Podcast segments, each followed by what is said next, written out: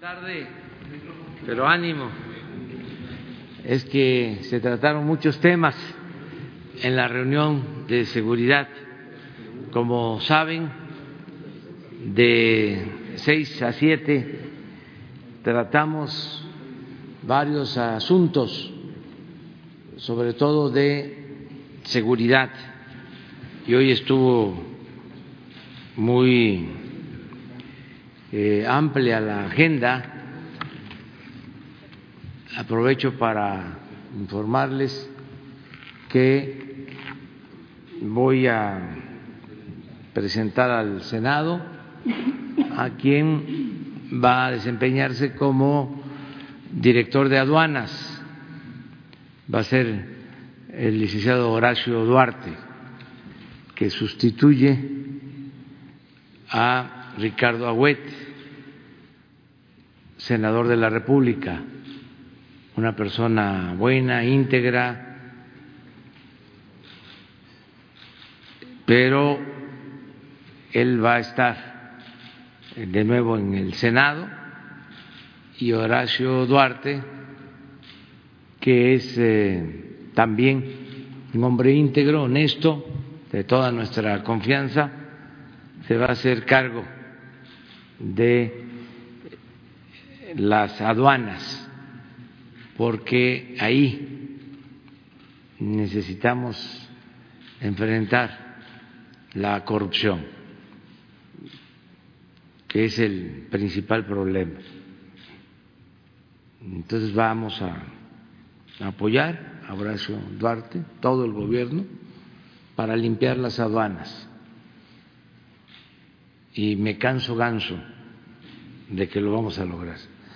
Muy bien, hoy es martes, eh, informamos sobre la salud, eh, iniciamos con el doctor Alcocer, él nos ayuda a coordinar a todo el equipo, a todo el grupo, estamos trabajando también en esto que es fundamental, de manera coordinada, es un equipo, hemos sumado voluntades, esfuerzos, recursos y por eso considero que hay buenos resultados.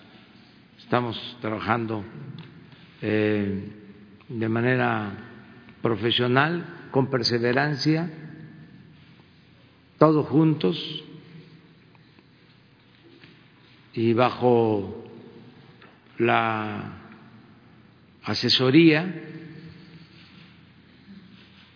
aplicando los consejos de los técnicos, de los especialistas, de los científicos, que son los que nos van guiando y tomando decisiones para ir, como lo he expresado, domando la pandemia, que no haya muchos afectados, que se siga informando a la población y reconociendo lo que la población está haciendo, que es lo más importante, el que la gente de manera voluntaria se está aislando, se está cuidando, está guardando sana distancia. Ahí está la clave. En eso estriba lo que hemos eh, logrado, de que no haya un desbordamiento de la pandemia, que tengamos menos casos y lo más importante todo, que no haya pérdidas de vidas humanas. En eso eh, estamos. Lo dijimos desde el principio, lo más importante es la actitud, la participación de la gente.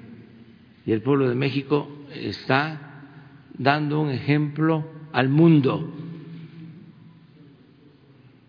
de ser un pueblo responsable que se autolimita y que se gobierna a sí mismo. No hace falta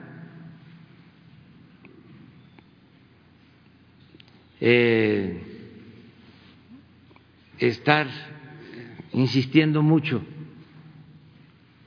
en que se tienen que cumplir las medidas, mucho menos el autoritarismo, toques de queda y prohibiciones.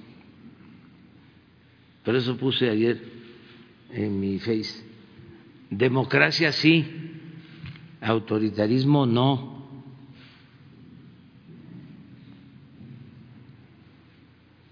Porque es mucho pueblo el mexicano para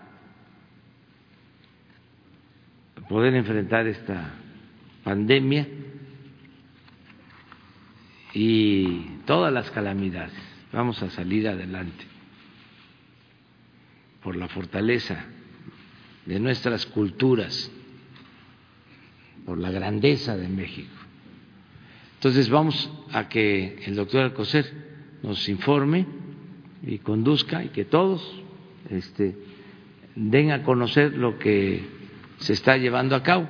Son varias acciones, pero no aisladas es, todo está eslabonado, es una sola cadena con varias eh, acciones. El propósito es seguir eh, avanzando con buenos resultados.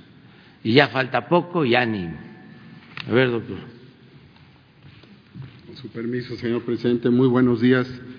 Me da mucho gusto estar con ustedes, pero más aún estar eh, siendo escuchado por la población mexicana. Eh, como médico, pues les informo, temprano como deben ser los informes médicos, que el paciente, México, está en buenas condiciones.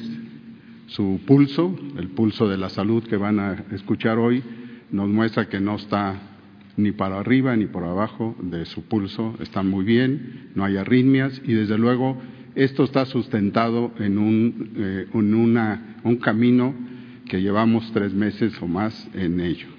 Estamos, desde luego, ustedes lo saben, en la fase 3 de esta lucha contra el SARS-CoV-2. Y a una semana, una semana de esta fase de haberse declarado, hoy les informamos, tenemos que señalarles como, eh, eh, como dijera el señor presidente, nuestro guía en todo esto, pues todos los elementos son cuatro que les vamos a desglosar por los actores principales de cada uno de estos eh, campos, pero todos están integrados y tienen una finalidad, precisamente, como también ya eh, señaló el presidente, hacer el manejo de esta epidemia, de este virus, conocerlo, porque tenemos todavía muchas incógnitas en muchos aspectos, pero de todas las situaciones críticas que pasa el, el ser humano siempre debe estar fortalecido y nosotros, estamos sin, sin eh, poner eh, confianza en lo que estamos haciendo, puesto que todavía faltan días, semanas eh, críticas, estamos seguros de que vamos por buen camino. Para hoy iniciamos con alguien que es muy similar ya en su efecto a lo que hace el virus.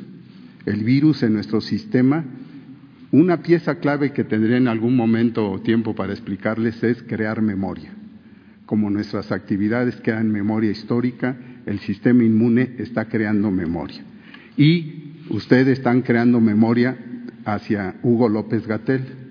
Su informe técnico de capacidad de epidemiólogo de ser humano, pues nos lleva a esperarlo y ya decir, pues hay memoria, pues qué falta. Eh, va, va a estar difícil que lo olvidemos después de esta epidemia. Él nos va a, precisar tanto a nivel técnico, a nivel técnico tanto a nivel mundial como en México, de cuál es el devenir de este virus, cuáles son sus elementos eh, hoy, y desde luego nos va a agregar un extra, un extra muy actualizado, muy importante en esta fase 3, que es el censo de camas y de unidades de terapia intensivas, o sea, camas que tienen como centro eh, importante el contar con equipos de ventilación, los ventiladores, y esto desde luego es muy importante. Eh, a continuación también con otro de los elementos que se requiere tener a punto, y lo tenemos a punto, es el, de los insumos, los insumos en general de protección para la población, pero en particular para aquellos héroes, estas eh, eh, heroínas que trabajan día a día manteniéndonos a raya al virus. Esto lo va a señalar, como ustedes saben, el doctor Calderón Alipi. Y a continuación, otra de las áreas que tiene su historia, su historia de haber sido relegada, que es la formación de recursos, y vamos a ver cómo está la capacitación de aquellos especialistas que han mostrado una, eh, yo le llamo polivalencia, han estado, de médicos generales, han estado capacitados para lograr el nivel de especialización que se requiere, sumado a los especialistas que tienen formación ya de muchos años. Y esto en una pirámide de 25, uno por, de 25 por uno, realmente están eh, siendo también parte de la historia de esta acción sanitaria.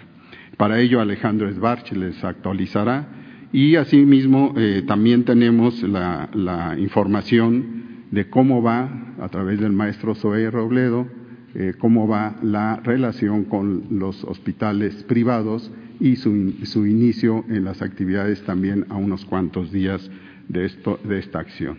Entonces, bajo esta dinámica, le pido a Hugo López Gatel que nos, nos informe, por favor.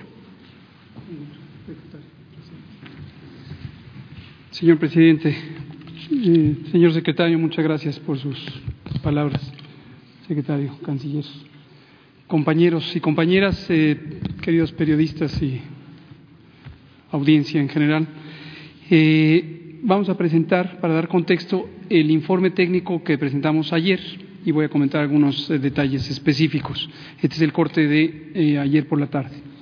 Tenemos en el panorama internacional lo que ha venido ocurriendo es que la región de América progresivamente tiene la mayor proporción de casos eh, acumulados comparado con Europa, que ya empieza a tener una reducción de la carga diaria de enfermedad. Tenemos prácticamente tres millones de personas que han tenido enfermedad por COVID, 2.878.000, y eh, la letalidad se ha mantenido relativamente estable en las últimas eh, tres días con 6.9%, pero además tenemos que la proporción de personas que tienen enfermedad en los últimos 14 días se ha reducido también importantemente. Y recordarles que esto es importante porque la carga de enfermedad, el motor de la epidemia son los casos de los últimos 14 días, son las personas que son contagiantes. Desde luego se han descrito personas que permanecen por más tiempo contagiantes, pero son las menos, la gran mayoría son en los 14 días. En cambio, la carga de histórica o acumulada de personas que han tenido enfermedad, la suma de casos eh, es una, se vuelve una buena noticia si partimos del supuesto de que se está desarrollando inmunidad. Y también hemos dejado en claro que estamos eh, al tanto de, de, la evidencia científica nacional y mundial, en el sentido de que no existe todavía una demostración directa de que este virus cause inmunidad, pero por analogía con lo que ocurre con otros coronavirus y otros virus respiratorios, asumimos que eh, va a crear inmunidad.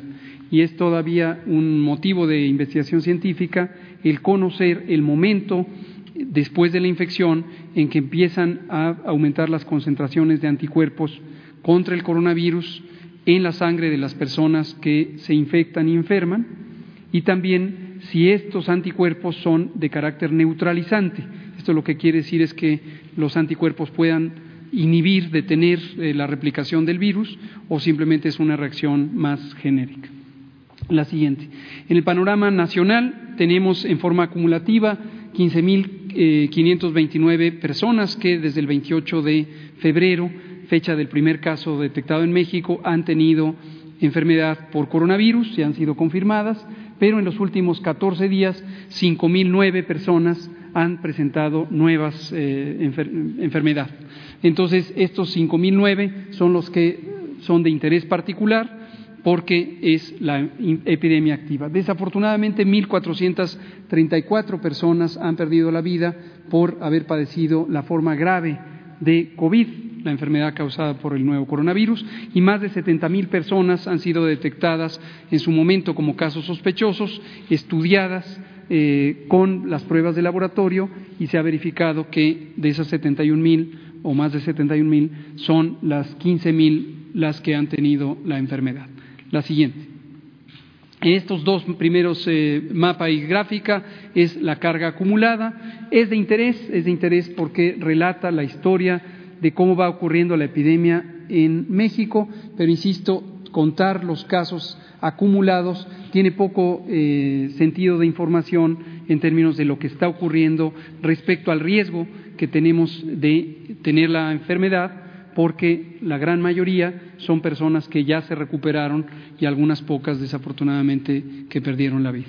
La siguiente se ve la misma información que en el mapa, y es cómo se ha ido presentando en forma acumulativa la enfermedad por entidad federativa, con la Ciudad de México la que ha tenido la mayor cantidad de casos. Por razones obvias es la zona más poblada, pero también al ser la zona más poblada es la que tiene la mayor eficiencia de transmisión y de contagios. La siguiente muestra, en cambio, los 5.009 personas que en los últimos 14 días han tenido la enfermedad y esto permite distinguir con mayor claridad cuál es la dinámica de transmisión que existe en las distintas entidades federativas. Vemos que hay cinco zonas del país que son de mayor interés respecto a la intensidad de transmisión, la zona metropolitana del Valle de México, que es la Ciudad de México y los municipios conurbados en el Estado de México, la zona de Baja California, particularmente las dos ciudades principales del norte, Mexicali y Tijuana, también en la zona de eh, Cancún, el municipio de Benito Juárez, aunque ahí aparece pintado de amarillo todo Quintana Roo, en realidad la transmisión es en, este municipio de Benito Juárez. En el caso de Tabasco tenemos varios municipios de distinto tamaño eh, que tienen también eh, propagación dispersa. La siguiente se muestra en forma gráfica Ciudad de México, Estado de México, Tabasco y Sinaloa, los eh, estados que eh, tienen mayor transmisión. En el caso de Sinaloa es particularmente Culiacán. La siguiente se ve cuando queremos comparar entre poblaciones de distinto tamaño, que es la forma más adecuada de hacerlo, para considerar que no se pueden comparar poblaciones grandes con poblaciones pequeñas en el número de casos, porque obviamente va a haber más casos, más personas enfermas donde hay mayor población. Se usa la tasa de incidencia, esta es una medida de uso muy común en epidemiología que permite comparar a poblaciones de distinto tamaño respecto a la intensidad de un fenómeno nuevo, en este caso las, eh, las personas que tienen COVID y vemos que a nivel general en el país tenemos 3.9 eh, por 100.000 habitantes, 3.9 casi cuatro personas por cada 100.000 en México en promedio tienen eh, COVID en los últimos 14 días y se ven también de manera más clara cuáles son estas cinco zonas que he mencionado. La siguiente. En forma de, gráfica, vean ustedes cómo cambia el orden precisamente cuando se hace una comparación apropiada y se toma en cuenta el tamaño poblacional. Y ahí tenemos Ciudad de México y enseguida Tabasco y Quintana Roo, después Sinaloa, como los estados con la mayor frecuencia de casos nuevos. La siguiente. Cuando vemos las defunciones, las personas que lamentablemente han perdido la vida, que son estas 1.434, vemos que eh, se presentan en la misma frecuencia o en la misma eh, velocidad eh, respecto al tiempo con los casos. Obviamente hay un desfase, el tiempo promedio de entre el inicio de los síntomas y la muerte en las personas que tienen enfermedad grave es de 9 a 10 días. La siguiente. Ciudad de México, Baja California, Estado de México y Sinaloa, seguidos de Tabasco, las zonas donde ha existido la mayor eh, cantidad de defunciones. La siguiente. En forma acumulada, los casos eh, acumulados, tanto sospechosos como confirmados, se ven en la curva anaranjada.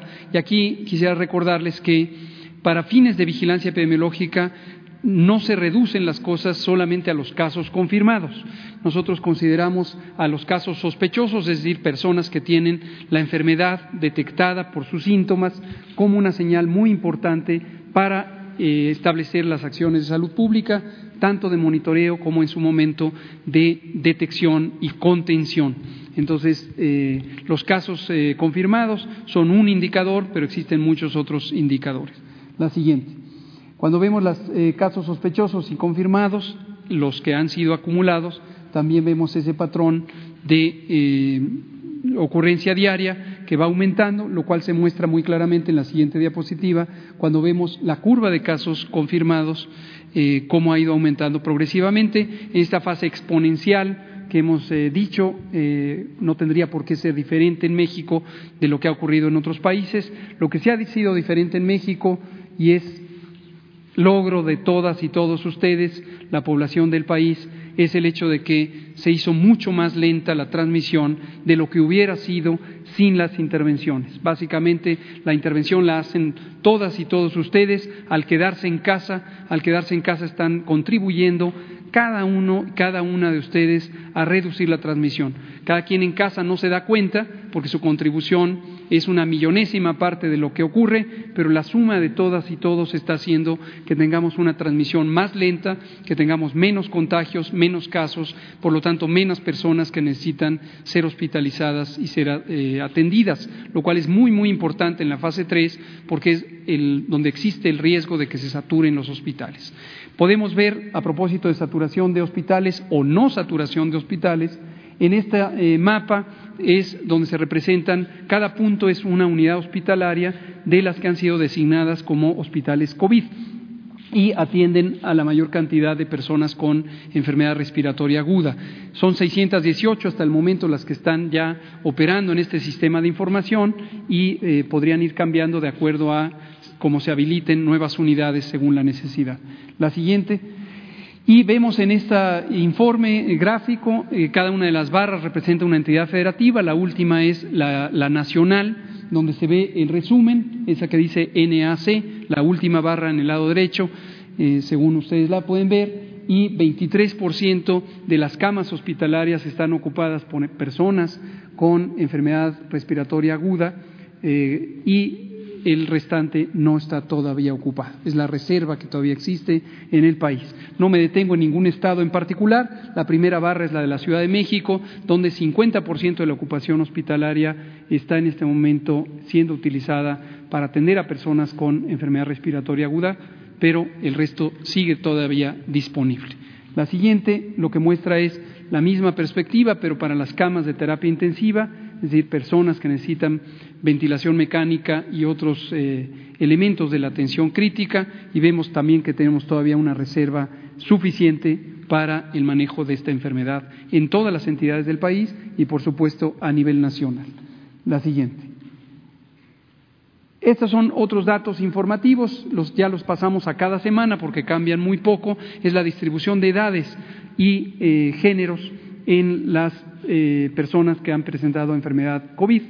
Y ven ustedes cómo abarcan todo el espectro de edades, se ve ahí por categorías de cada cinco años, desde menores de un año hasta mayores de 95, y más o menos es la distribución semejante de la distribución de la población mexicana. ¿Esto qué quiere decir? Que no existe por edad un riesgo particular de presentar la enfermedad COVID o la infección por el virus SARS-CoV-2 causante de COVID. En cambio, cuando vemos en la siguiente diapositiva la mortalidad o la letalidad, la ocurrencia de casos eh, fatales, aquí sí hay una diferencia donde predomina, por un lado, personas adultas mayores, pero por otro, y a diferencia de otros países, en particular Europa Occidental, vemos adultos jóvenes, personas adultas jóvenes, que presentan enfermedad grave con eh, muertes. Y esto lo hemos dicho, y hay que tenerlo presente, es la consecuencia de otras epidemias de enfermedades crónicas, la epidemia de diabetes, de obesidad, de sobrepeso, de hipertensión, donde México a lo largo de los últimos 40 años ha sido de los países con la mayor carga de estas enfermedades. Esto la ciencia de la salud pública lo ha documentado extensamente y ha identificado su relación directa con la mala alimentación y la mala alimentación es un problema de salud pública que también es parte de lo que nos falta en el país por atender desde hace 40 años. Y por eso es parte de nuestra agenda de trabajo mejorar las condiciones alimentarias, que en este caso ya no son por desnutrición, aunque existe todavía la desnutrición en México, pero son por exceso, y particularmente exceso de productos de baja calidad, generalmente de muy poco valor nutricional y extremadas cantidades de azúcares, grasas, sal y, desde luego, calorías totales, particularmente en los productos industrializados. La siguiente eh, muestra un elemento que puede causar y debería posiblemente causar optimismo y es conforme las personas tienen COVID y 80% de ellas tienen COVID leve, se recuperan y las personas recuperadas, si asumimos que este virus va a causar inmunidad, al final nos van a ayudar a construir lo que se llama técnicamente inmunidad de rebaño, es decir, la posibilidad de que haya una proporción muy grande de personas que ya no se pueden infectar porque tienen inmunidad y entonces eso es el freno de la epidemia. Esta epidemia, recordémoslo, para esta enfermedad no existe un tratamiento específico contra el virus y tampoco existe una vacuna todavía. Y posiblemente no va a existir una vacuna en los próximos dos a tres años, en el mejor de los casos. Pero si se desarrolla inmunidad, esto va a hacer que la epidemia se detenga no solo en México, sino en el mundo. La última diapositiva lo que muestra es este índice del porcentaje de positividad, es decir, cuántas personas que tienen COVID, que es la enfermedad causada por el virus, y que sus síntomas principales son fiebre, dolor de garganta, tos, más dolor de cabeza, escurrimiento de la nariz, eh, dolor de cuerpo, etcétera. ¿Cuántas de las personas que tienen esas características, ese síndrome clínico, resultan positivas al virus cuando se hace la prueba de laboratorio. En este momento tenemos en promedio 50%, casi 48% de las personas que tienen este virus y esto, como suele ocurrir en las epidemias, va a ir aumentando progresivamente, quizá llegue como a un 60-65% en el momento de mayor transmisión en eh, mayo. La siguiente, me parece que esta fue la última. Gracias.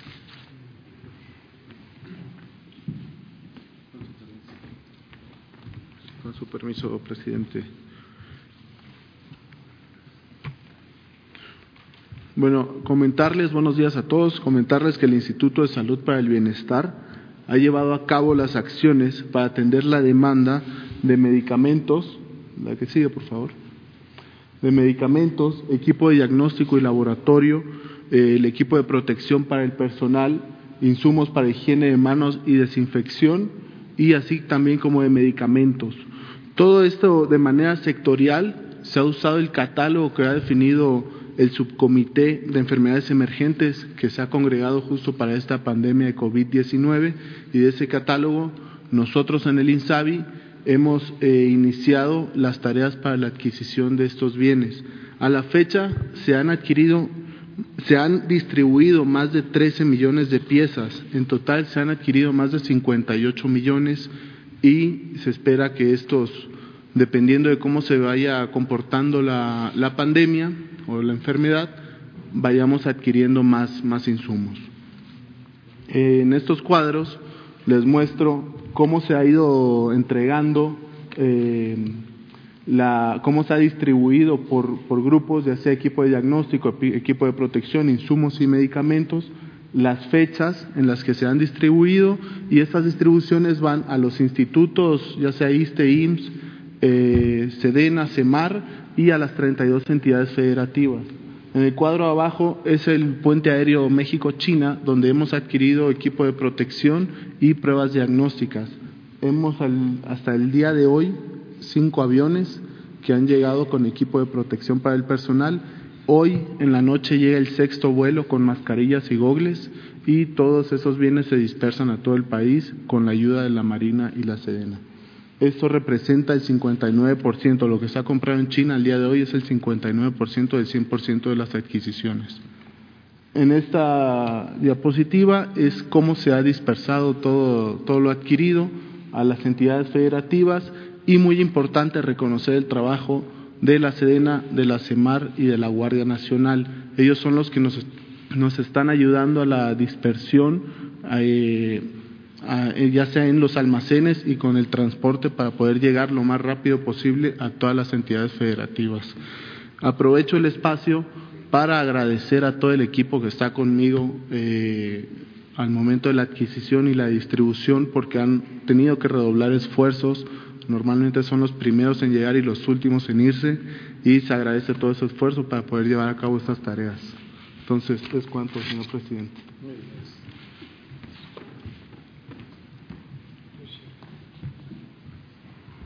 Con su permiso, señor presidente, señor secretario. Em, como ustedes saben, nuestro país eh, se ha planteado como meta garantizar que todo eh, paciente que tenga COVID-19 sea atendido por un equipo profesional eh, y multidisciplinario compuesto por médicos especialistas, médicos generales, enfermeras especialistas, enfermeras generales y personal de inhaloterapia. Eh, para ello hemos hecho una importante eh, convocatoria conocida por ustedes y estamos eh, avanzando en la conformación de los equipos de atención en el modelo que creó la Secretaría de Salud Federal. El día de ayer tuvimos una importante reunión con los 222 directores de la Secretaría de Salud, en total las 4.800 eh, 4.983 camas de la Secretaría de Salud están en estos 222 hospitales y avanzamos en la conformación de los equipos de atención eh, para COVID. Agradecemos eh, profundamente a todos nuestros directores, a todos nuestros directores médicos, directores de enseñanza de todos nuestros hospitales. Es inspirador eh, ver el compromiso y la dedicación total eh, al ser humano enfermo en estos momentos. Siguiente, por favor. Em, el día de hoy vamos a emitir una convocatoria dirigido a 337 eh, médicos especialistas que tenemos en nuestro país. Estos médicos especialistas son médicos que están haciendo un estudio de alta especialidad o subespecialidad. Eh, son eh, profesionales de la salud con un muy alto valor de profesional académico. Vamos a convocarlos a que se integren a los equipos sanitarios de atención de pacientes COVID. Siguiente, por favor. Esta sería la convocatoria. El, señor eh, secretario eh, les va a enviar una carta personal a cada uno de esos 337 eh, para invitarlos a, que se incorporen a la atención de nuestros pacientes COVID. Siguiente continuamos con la capacitación. El señor presidente nos ha eh, eh, indicado que es muy importante la capacitación también para avanzar en el déficit estructural de capacitación que tenía eh, nuestro país en materia de recursos humanos. hemos avanzado con un número importante. Al día de hoy tenemos más de 32 mil recursos humanos para la salud capacitados para la atención de COVID. Es un modelo de capacitación que ya habíamos presentado con ustedes, compuesto por la Escuela Canadiense de Terapia Intensiva y el respaldo de la terapia intensiva del Instituto Nacional de Ciencias Médicas y Nutrición Salvador Subirá. Siguiente, por favor. Estos son, eh, creemos que es la mejor manera de continuar llamando a nuestros profesionales de la salud. Son nuestros héroes, eh, son nuestros médicos eh, y médicas del bienestar, nuestras enfermeras y enfermeros, nuestros inhaloterapeutas que ya están trabajando. todos ellos son médicos que se inscribieron en nuestra convocatoria y que de forma voluntaria eh, dedicaron, eh, un dedican un esfuerzo muy importante todos los días para atender a nuestros pacientes COVID. Para todos ellos, eh, nuestro querido agradecimiento, nuestro, nuestro respeto, nuestro amor y invitar a todos los profesionales de la salud a que se sigan incorporando a este llamado que nos hace la patria para garantizar que todos los pacientes que existan en nuestro país tengan una atención de calidad y efectiva eh, de esta patología. Eh, tenemos un pequeño video que ilustra el proceso de contratación y el avance del mismo. Siguiente. Frente al COVID-19, los profesionales de la salud están llamados a hacer historia personal médico y de enfermería ha sido convocado para cuidar la salud pública y en específico para estar al frente en la atención de pacientes críticos. La respuesta a médicos del bienestar ha sido alentadora. Hasta mediados de abril, el Instituto de Salud para el Bienestar ha enviado para contratación a 8.250 profesionales de la medicina y enfermería De ese total, 2.694 son médicas y médicos generales, mientras que 488 son médicas y médicos especialistas. Además, 4.789 son enfermeras y enfermeros generales, 239 son enfermeras y enfermeros especialistas. Adicionalmente, 92 son profesionales de inhaloterapia. Todo este personal ha sido destinado para atención en 18 entidades del país. Baja California, Chiapas, Ciudad de México, Coahuila, Colima, Durango, Guanajuato, Guerrero, Hidalgo, Michoacán, Quintana Roo, Sinaloa, Sonora, Tabasco, Tamaulipas, Tlaxcala, Yucatán y Zacatecas. También se ha enviado personal al ISTE, así como a siete institutos y hospitales de la Comisión Coordinadora de Institutos Nacionales de Salud y Hospitales de Alta Especialidad. Se trata del Instituto Nacional de Ciencias Médicas y Nutrición Salvador Subirán, el Instituto Nacional de Enfermedades Respiratorias, el Hospital General de México, el Hospital Infantil Federico Gómez, el Hospital General Gea González, el Hospital Juárez y hospitales regionales de alta especialidad de Ixtapaluca, Bajío y Yucatán. Avanzamos, pero aún se requiere del profesionalismo, la vocación de servicio y el humanismo de más profesionales médicos y de enfermería.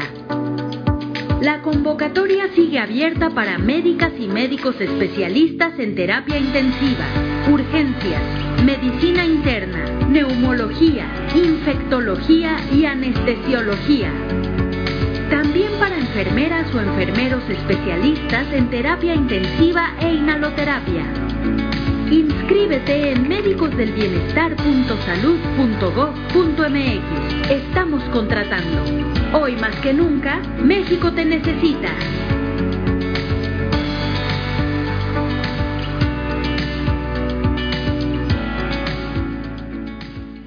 Esta convocatoria también nos ayudará a saldar la deuda histórica que tenía nuestro país en materia de recursos humanos. Eh, teníamos un déficit estructural de recursos humanos, sobre todo de médicos especialistas y eh, personal de enfermería especialista.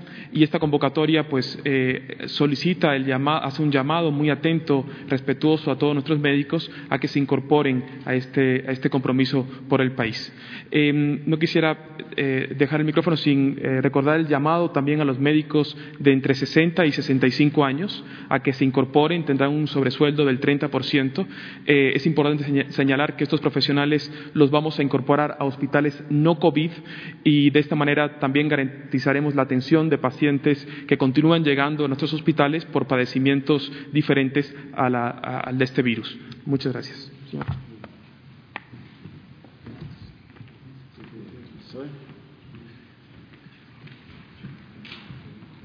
Muchas gracias, muy buenos días. Con su permiso, señor presidente, pues en estos momentos en donde el Sistema Nacional de Salud Pública y Social tiene el menester trascendental de salvar vidas, pues todos los esfuerzos que se puedan sumar son importantes y son muy valiosos.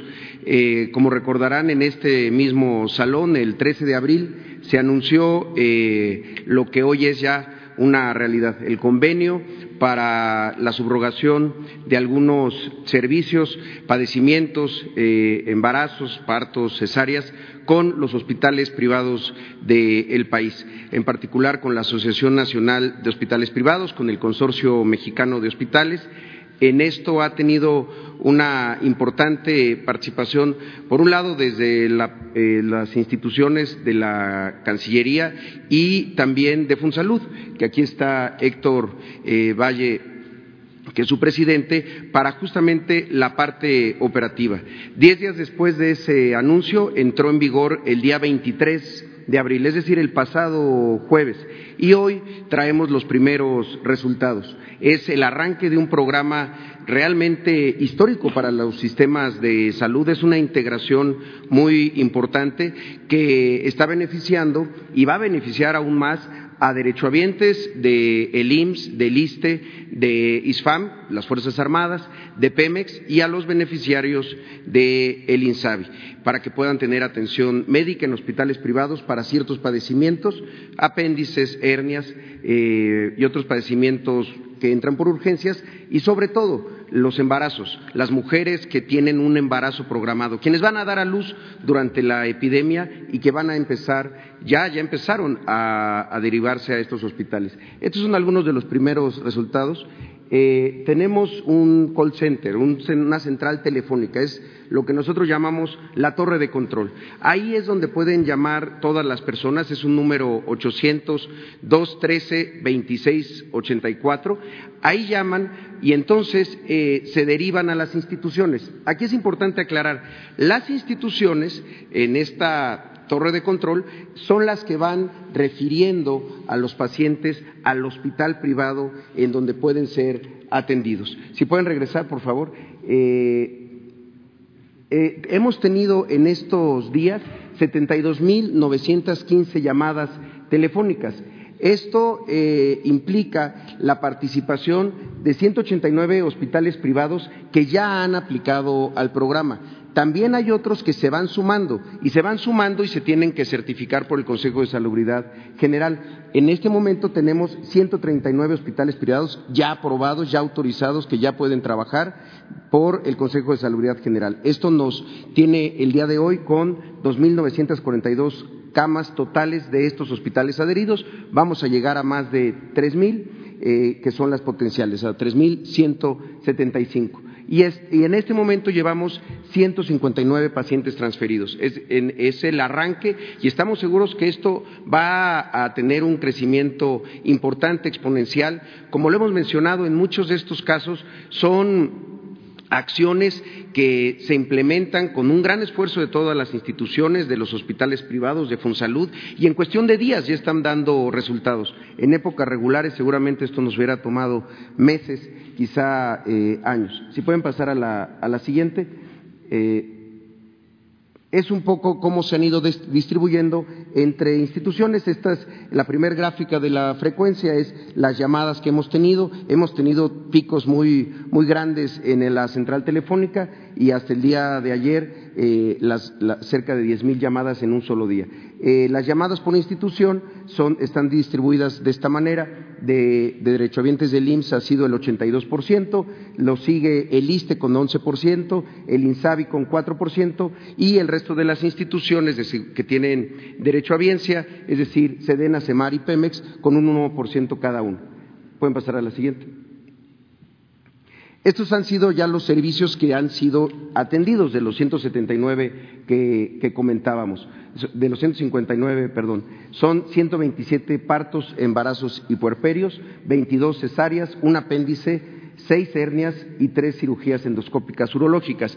Este número es el de arranque y eh, seguramente aquí vamos a poder ir viendo la evolución y cómo va creciendo y cómo va funcionando este convenio de colaboración, eh, dando muestra que es posible ponernos de acuerdo cuando hay disposición, cuando hay voluntad y sobre todo algo, cuando no hay una intención de lucro, porque en este caso los hospitales no están cobrando eh, una utilidad ni mucho menos, son los precios que están firmados en un convenio desde el 2017 y que son los precios que tenemos los servicios de salud pública para nuestros intercambios de servicio en tiempos regulares. Entonces, la verdad estamos muy reconocidos de, eso.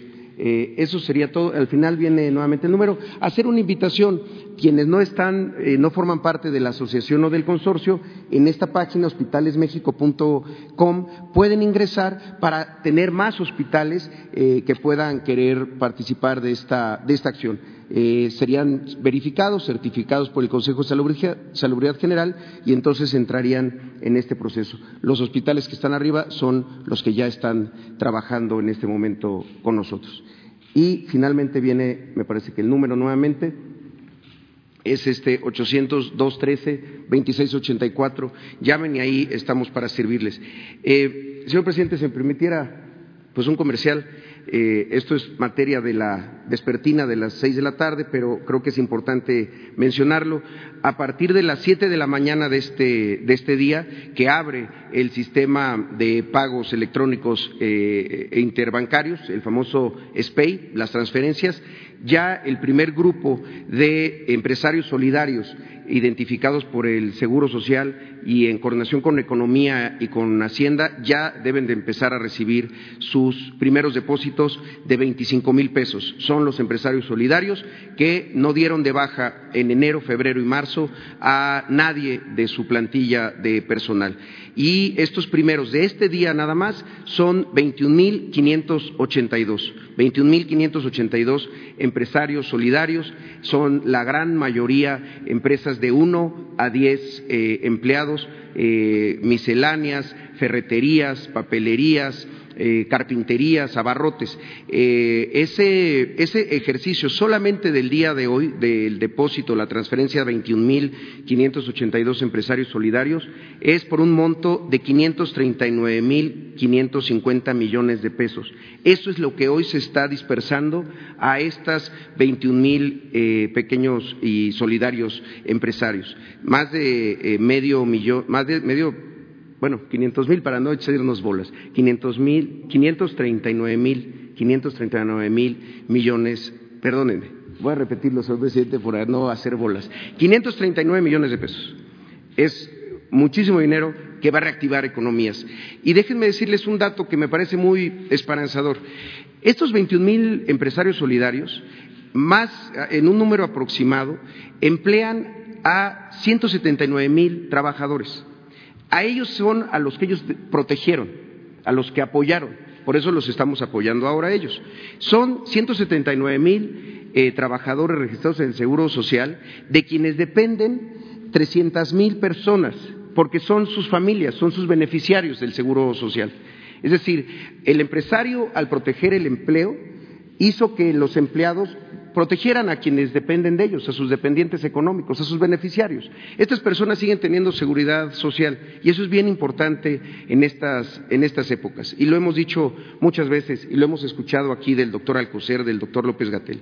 La epidemia en todo el mundo, la pandemia, el coronavirus, se atiende igual son los mismos tratamientos, los mismos procedimientos, la misma atención médica, pero los impactos de la economía se atienden diferente. Ahí cada gobierno ve las formas de, resolver. Y aquí estamos resolviendo con la palabra de las personas, que es lo único que nos basta para darles este crédito de 25 mil pesos y sobre todo de manera directa a ellos, sin intermediarios.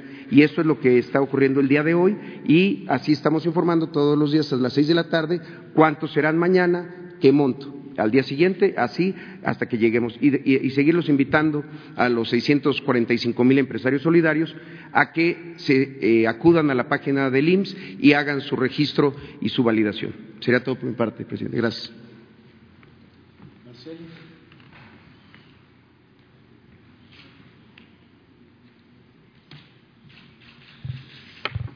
Sí, señor presidente. Buenos días. Bueno, comentarles eh, de la manera más breve que pueda yo lo que han sido las actividades internacionales de esta última semana. En primer lugar, algo que ustedes me habían preguntado la semana pasada, donaciones internacionales, ¿cuáles tenemos? Hemos recibido siete por conducto de la Cancillería que son de empresas o asociaciones provenientes de China, Corea del Sur, Dinamarca, los Estados Unidos de América y Suiza. De China, la Fundación Jack Ma y la Fundación Ali Baba fueron los primeros en acercarse a nuestro país a través de los canales diplomáticos y realizaron una donación de 100.000 cubrebocas tricapa, 50.000 pruebas de detección PCR, así como cinco ventiladores respiratorios que fueron destinados al INSABI. La Asociación de Dongguan de Amistad con Países Extranjeros, así como la Asociación de Empresarios Shonghua, ambas de China, donaron 65 mil cubrebocas tricapa a instituciones del sector salud. De Corea, Dasung Co. Limited donó 100 trajes protectores y 10 litros de gel antibacterial, ambos al INSABI. La empresa Lego danesa donó al Gobierno de México ocho mil lentes especiales y caretas protectoras para los médicos. Direct Relief, asociación no gubernamental con sede en Estados Unidos, donó mil mascarillas N95. La farmacéutica Novartis donó 3.600 frascos con 100 tabletas de hidroxicloroquina para brindar, tratamiento a 20.000 pacientes COVID-19 bajo protocolo clínico. Todas estas donaciones se han entregado a INSABI o instituciones del sector salud. Compras internacionales, voy, soy breve, tenemos 610 respiradores mecánicos de, hechos en Suiza que llegan en mayo y 390 que llegan en los primeros días de junio. Esto corresponde al compromiso que hicieron los Estados Unidos con México. El puente aéreo con China, bueno, el día de hoy estaremos cumpliendo el vuelo número 7. Se me ha preguntado por qué el ritmo, por qué no mandamos una aviones muy grandes y traemos todo de una vez, porque no son inventarios, se van produciendo. recordemos que China tuvo, de hecho tiene todavía, una situación también de emergencia por la pandemia. Entonces eh, se, combinaron, se combinaron estas fechas en función de la capacidad de producción. El día de hoy se reciben más caretas protectoras y Googles o Goggles para los médicos. Algunas imágenes aquí de las compras internacionales que ustedes ya conocen. Ya se informó de la distribución de los insumos que ha estado a cargo con el respaldo de la Secretaría de la Defensa Nacional, de la Secretaría de Marina y de la Guardia Nacional, a quienes mucho les agradecemos su crucial, decisiva participación en todas las actividades que hemos emprendido. Eh, a continuación paso a informarles de la protección y atención a las mexicanas y mexicanos en el exterior en la pandemia. Eh, la primera acción que ustedes también conocen tiene que ver con repatriación de mexicanas y mexicanos en el exterior. Eh, aquí el objetivo ha sido procurar la asistencia consular a los mexicanos afectados en el exterior por la pandemia actual. Eh, se ha tenido una gran colaboración con la Fuerza Aérea Mexicana, a quien también le agradezco muy especialmente su esfuerzo, su participación, su dedicación, al Instituto Nacional de Migración, desde luego a la Secretaría de Salud y a otras dependencias del Gobierno de México y líneas comerciales que nos han ayudado en este esfuerzo de alcance global. Eh, las 80 embajadas han participado, los 67 consulados, para repatriar en total a 10.547 mexicanas y mexicanos en los cinco continentes. Se publicó, como ustedes conocen seguramente ya, la nueva guía de traslado de restos para nuestras representaciones en el exterior, que suelen ser, además de lo doloroso y lamentable de los acontecimientos que estamos viviendo y de quienes se enferman y pierden la vida, el trámite, el procedimiento para tener los restos de sus familiares en México suele ser muy complejo, por eso se elaboró esta guía y se ha trabajado con mucho cuidado. Aquí algunas imágenes de las repatriaciones. Esta es de Brasil, de Bolivia y Perú, de Turquía vía Canadá. Y aquí el cuadro general que nos dice cuántos mexicanas y mexicanos han sido repatriados. 10.547, como les informé a ustedes, el mayor número de América Latina, 5.178. En segundo lugar de Europa, 3.775 y enseguida del continente o región Asia-Pacífico, 734. En lo que hace a la red consular, en particular en los Estados Unidos, que también fue motivo hace ocho días de preguntas de ustedes, ¿qué es lo que se ha trabajado? Hay varias líneas de acción. Atención a través de las distintas líneas telefónicas. Cada consulado tiene su línea de emergencia. Ahí se da servicio todos los días. Las redes sociales, el Centro de Información y Asistencia Mexicanos, CIAM, que está especializado en, casos de, protección. Desde Estados Unidos, aquí aparece el número, es 520-623-7874, y desde México 001-520-623-7874. Eh, ha habido atención presencial en casos de emergencias, mucha coordinación de los consulados con autoridades y aliados locales que se han movilizado. Aquí tienen ustedes algunas imágenes. Estos son Los Ángeles y Oxnard. Aquí hay entrega de despensas, material de protección frente al COVID. Eh, tienen ustedes aquí también el consulado de Little Rock o el de San Diego en estas imágenes, cómo están trabajando vía virtual y movilizándose. El eh, consulado de Houston, el de Tucson, algunos de los más que tienen más trabajo. Chicago, por supuesto, El Paso. Hay asistencia laboral por despidos injustificados, que también ha sido otra otro experiencia muy difícil, el, la situación laboral. Y atención en casos de emergencia. Aquí tienen ustedes una imagen del consulado en San Francisco. Eh, la asistencia consular tiene que darse a todos y muy especialmente a los connacionales o que están enfermos y nos piden apoyo o en aquellos casos donde las familias nos piden respaldo para el traslado, el traslado de los restos de fallecidos por esta pandemia. Eh, el señor presidente nos autorizó un aumento del presupuesto para el apoyo económico para este fin, que les acabo de decir, 375 millones de pesos. Eh, estamos en comunicación con las autoridades locales, hemos encontrado mucho apoyo en general en los Estados Unidos por parte de las autoridades locales. Eh, orientación a través de las ventanillas de salud. Estas ventanillas se instrumentaron con la Secretaría de Salud desde el inicio del gobierno. Eh, han sido un instrumento muy valioso ahora. Han atendido a 330 mil personas al día de ayer. seguimiento puntual de mexicanos que están en detención, muy relevante porque están en centros de reclusión y nos ha preocupado mucho su situación. También el presidente nos ha pedido que sigamos eso con especial cuidado.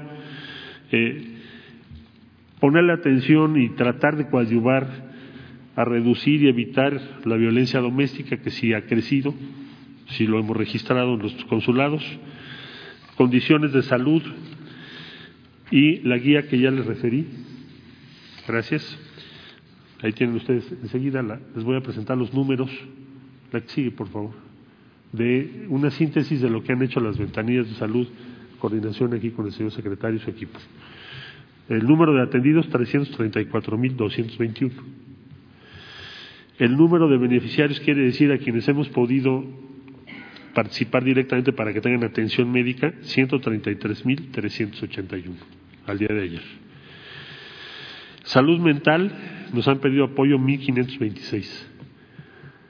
Y se han realizado 10 talleres y sesiones de atención psicológica, 110, perdón, talleres y sesiones de atención psicológica. Algunas imágenes, ahí está, aparece el consulado en Chicago, el consulado en Houston, y pues yo les agradezco desde aquí a todo el personal de los consulados su dedicación y su trabajo, que la, verdad han hecho un trabajo extraordinario. Eh, la situación más difícil la hemos vivido en Nueva York. En Nueva York, además de todas las acciones que acabo de referir, se ha reforzado al consulado para poder dar atención. Y les voy a explicar ahora con los números por qué ha sido más difícil o el lugar más difícil en la Unión Americana para nuestros connacionales. Eh, la gráfica que sigue son contagios.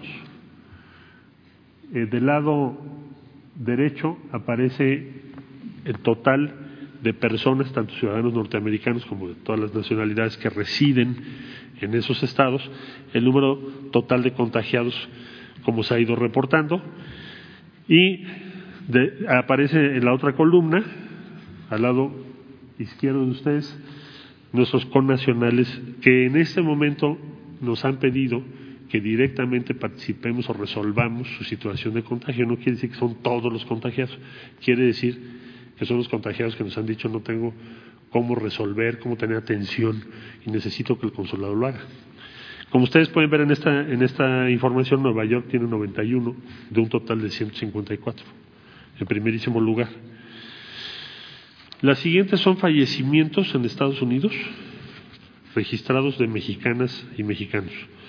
Nueva York tiene 448.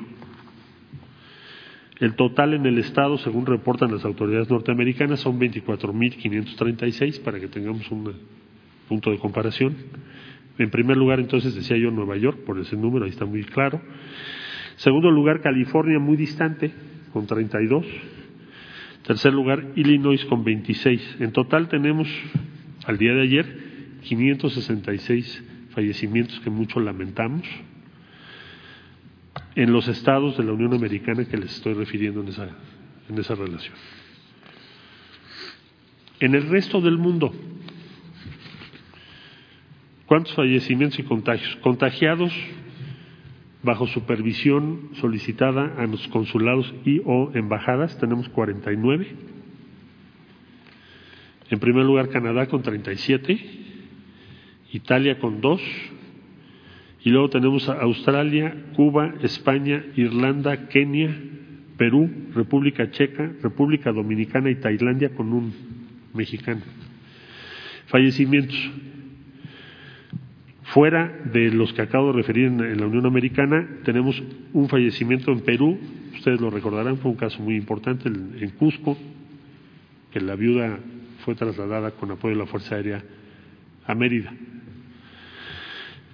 Y esto sería la información que tendríamos al día de hoy para compartir con ustedes. Solo diría para terminar que agradezco mucho la presencia de Héctor Valle. Él dirige la Fundación Mexicana para la Salud, FunSalud. Eh, nos ha hecho favor de coordinar y respaldar esfuerzos del sector público y privado para tener un solo sistema de salud, que acaba de informar el señor director del Instituto Mexicano de Seguro Social, y ha sido un aliado indispensable para que tenga éxito este convenio que nos permite contar con 3.115 camas más y quizás más todavía, como ya lo explicó el señor director del Seguro Social, porque se van a ir adhiriendo otras instituciones privadas. Muchas gracias, Héctor, por tu presencia y tu apoyo. Muchas gracias. Gracias a todas y a todos. Gracias.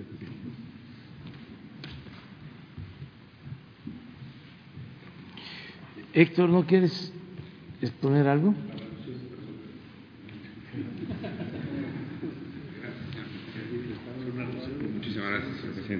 con su permiso. Eh, nos da mucho gusto ver cómo un proyecto que tenía alta complejidad y con la confianza realmente del presidente, del canciller, del secretario, del director del IMSS y de todos los directores aquí presentes, ha venido evolucionando. Realmente creo que es una muestra clara de confianza entre el sector público y el sector privado y en un tema crucial, que es la vida de todas las mexicanas y los mexicanos. Me parece que es una reflexión muy linda para todos. Quiero decir una cosa que es importante. No tienen idea la cantidad de llamadas que hemos recibido de otros hospitales queriéndose adherir al programa. Y por eso la invitación que hizo el maestro Zoé Robledo, diciendo los hospitales se pueden adherir en esa dirección que es Hospitales por México, para que realmente apoyen en la materia. Y eso resalta la gran voluntad de la gente de decir quiero ayudar, quiero apoyar en una situación de crisis. Y creo que eso lo debemos destacar de manera muy positiva. Pequeños empresarios que tienen su hospital al interior del país y que dicen yo me sumo. Y eso me parece que es algo que debemos de resaltar como algo muy positivo.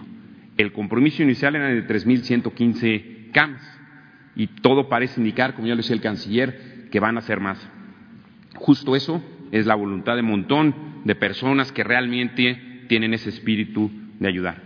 Y muchísimas gracias. Nosotros en la Fundación Mexicana para la Salud seguiremos colaborando con todos ustedes, señor secretario, canciller, directores y señor presidente. Muchísimas gracias.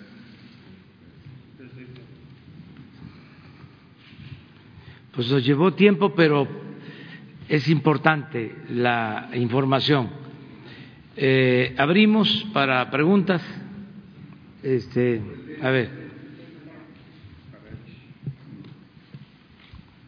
Buenos días. Este, Juan Hernández del periódico Basta, del Grupo Cantón. Eh, sobre el tema de, en este caso, del, del, personal médico, hasta ahorita, ¿cuántos les falta para, este, para llegar a la meta? Y bueno, también este, de, estos, de estos médicos que han llegado, ¿cuántos han rechazado y cuáles han sido las causas por las cuales este, pues no se les ha podido este, sumar este esfuerzo? Y, y si me permite una segunda pregunta. Sí. Alejandro. Como ustedes saben, eh, nuestro país tenía un déficit estructural de recursos humanos para la salud. Eh, adicionalmente a este déficit estructural hay un severo problema de, distribución, lo hemos señalado antes deberíamos de tener 3.4 médicos por cada mil habitantes y hay regiones de nuestro país como las Margaritas Chapas donde tenemos desafortunadamente 0.6 médicos por cada mil habitantes. Lo que nos hemos enfocado es garantizar en esta contingencia que todas las personas que eh, padezcan COVID-19 eh, sean atendidos por un equipo eh, multidisciplinario que nos permita optimizar la capacidad de respuesta de los pocos especialistas que tenemos en el país. Eh, garantizando eh, una adecuada atención para todos los pacientes, con una, eh, un segundo equipo de segunda línea, médicos auxiliares a este médico especialista que están capacitados. Al día de hoy llevamos más de 32 mil profesionales de la salud capacitados y todos los días de 5 a 7 de la tarde continuamos capacitando más recursos humanos para la salud. En el caso de los médicos rechazados, ¿o no existen médicos rechazados? Rechazados de, perdón. De, o sea, de la convocatoria, que no, que no, hayan podido cubrir con. La convocatoria, eh, como funciona Médicos del Bienestar, es un pool de médicos y enfermeras comprometidos con la causa nacional, comprometido con el país. No rechazamos a nadie, no hay eh, eh, rechazados en Médicos del Bienestar. Todos son bienvenidos, todos los médicos con, con cédula profesional están bienvenidos a Médicos del Bienestar y distribuimos a los médicos en las diferentes necesidades que tenga el país. Sí. Sí.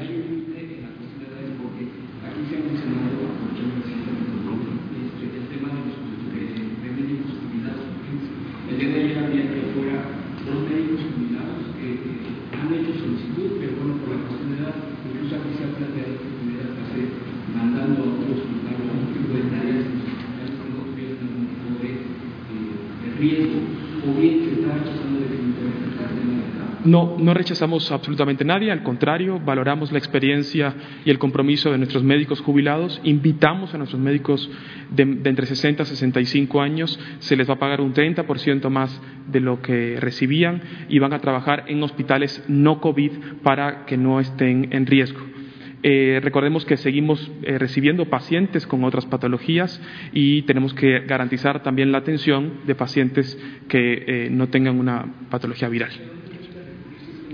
Ah, médicosdelbienestar.salud.gov.mx, por favor.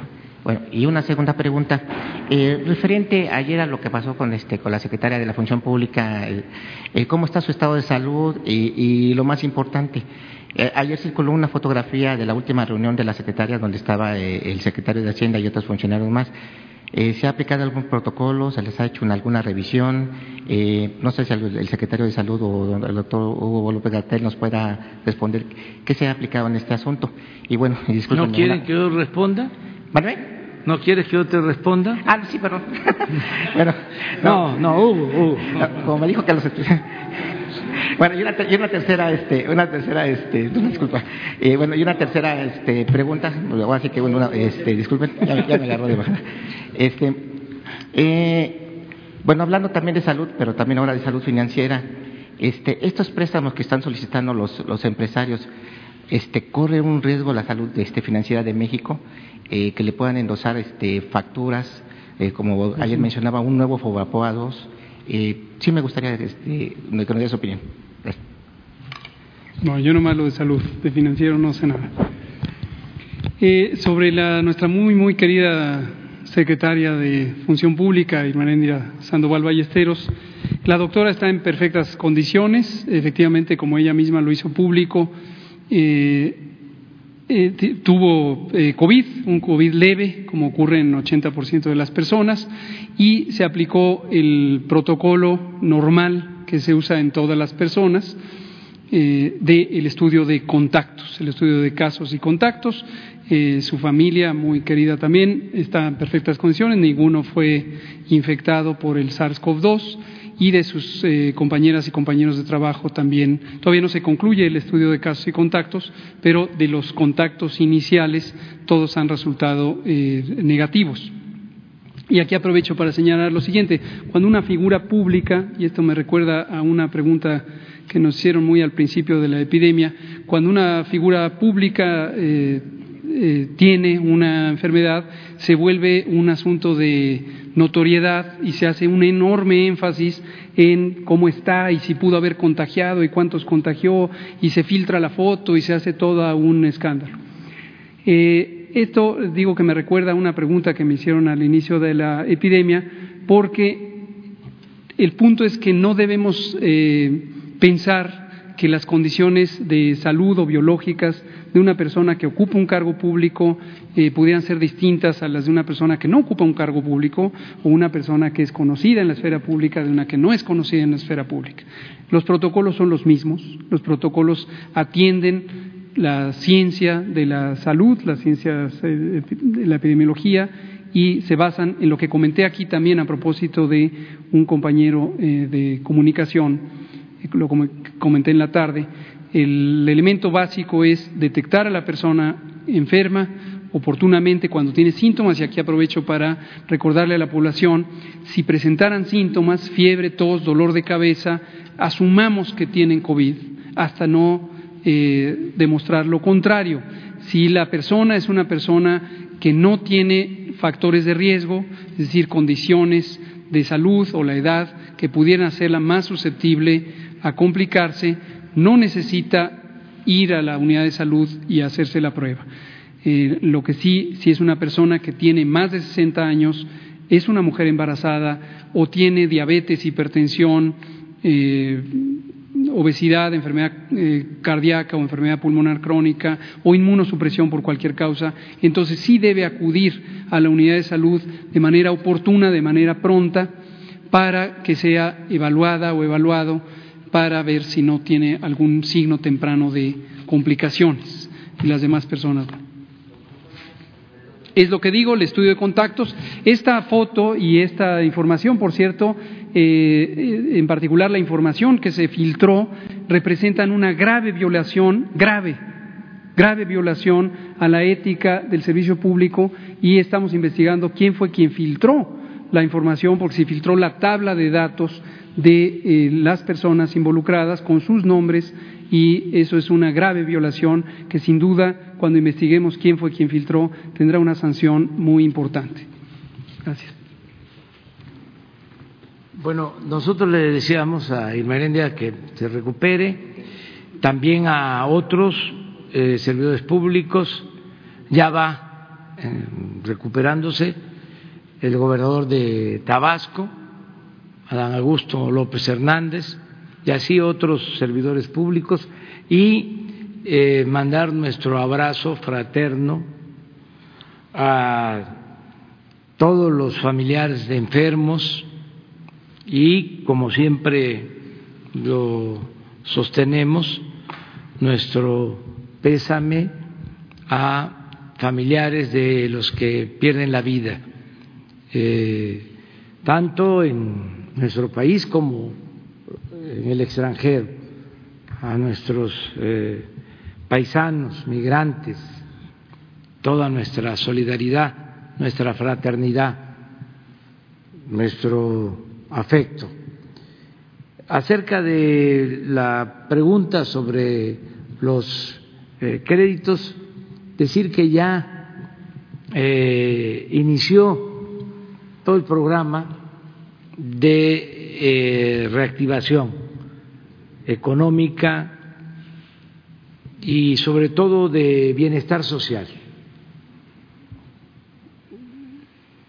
Lo que comentaba hoy Zoé, ahora que ya más de 20 mil eh, pequeños empresarios hoy tienen ya sus 25 eh, mil pesos en sus cuentas. Pero eh, mañana van a ser más y pasado mañana ya se desató toda la estrategia para inyectar recursos, fondos a los eh, pobres y a los que tienen una pequeña empresa familiar, a los que se buscan la vida como pueden, a todos les va a llegar. Para tener una idea más clara, hay alrededor de 900 mil eh, empresarios que tienen trabajadores inscritos en el Seguro Social, más de 900 mil. Aquí me va a ir este, asesorando este. Y hay más de 20 millones de trabajadores inscritos en el Seguro Social. De esos 900 mil empresarios, la mayoría son pequeños empresarios que ocupan de uno a diez trabajadores. Todos tienen eh, derecho a recibir este crédito. Se está empezando con los eh, pequeños y se está eh, considerando primero o se le da preferencia a los que a pesar de ser pequeñas empresas no despidieron a sus trabajadores y les eh, mantuvieron sus salarios. Ellos merecen todo nuestro reconocimiento, toda nuestra admiración. Entonces, es a los primeros que se está atendiendo. Y ellos van a pagar una tasa de interés del 6% anual, que eso no se ve en ningún crédito. No hay un banco que dé una tasa de interés del 6% anual. Además, es un plazo de tres años para pagar, con tres meses de gracia. Van a empezar a abonar al cuarto mes alrededor de 800 pesos mensuales otra cosa distinta al sistema bancario comercial. Esa es la palabra. No hay que dejar nada en garantía. La garantía es la palabra. Porque, repito, la mayor riqueza de México es la honestidad de su pueblo.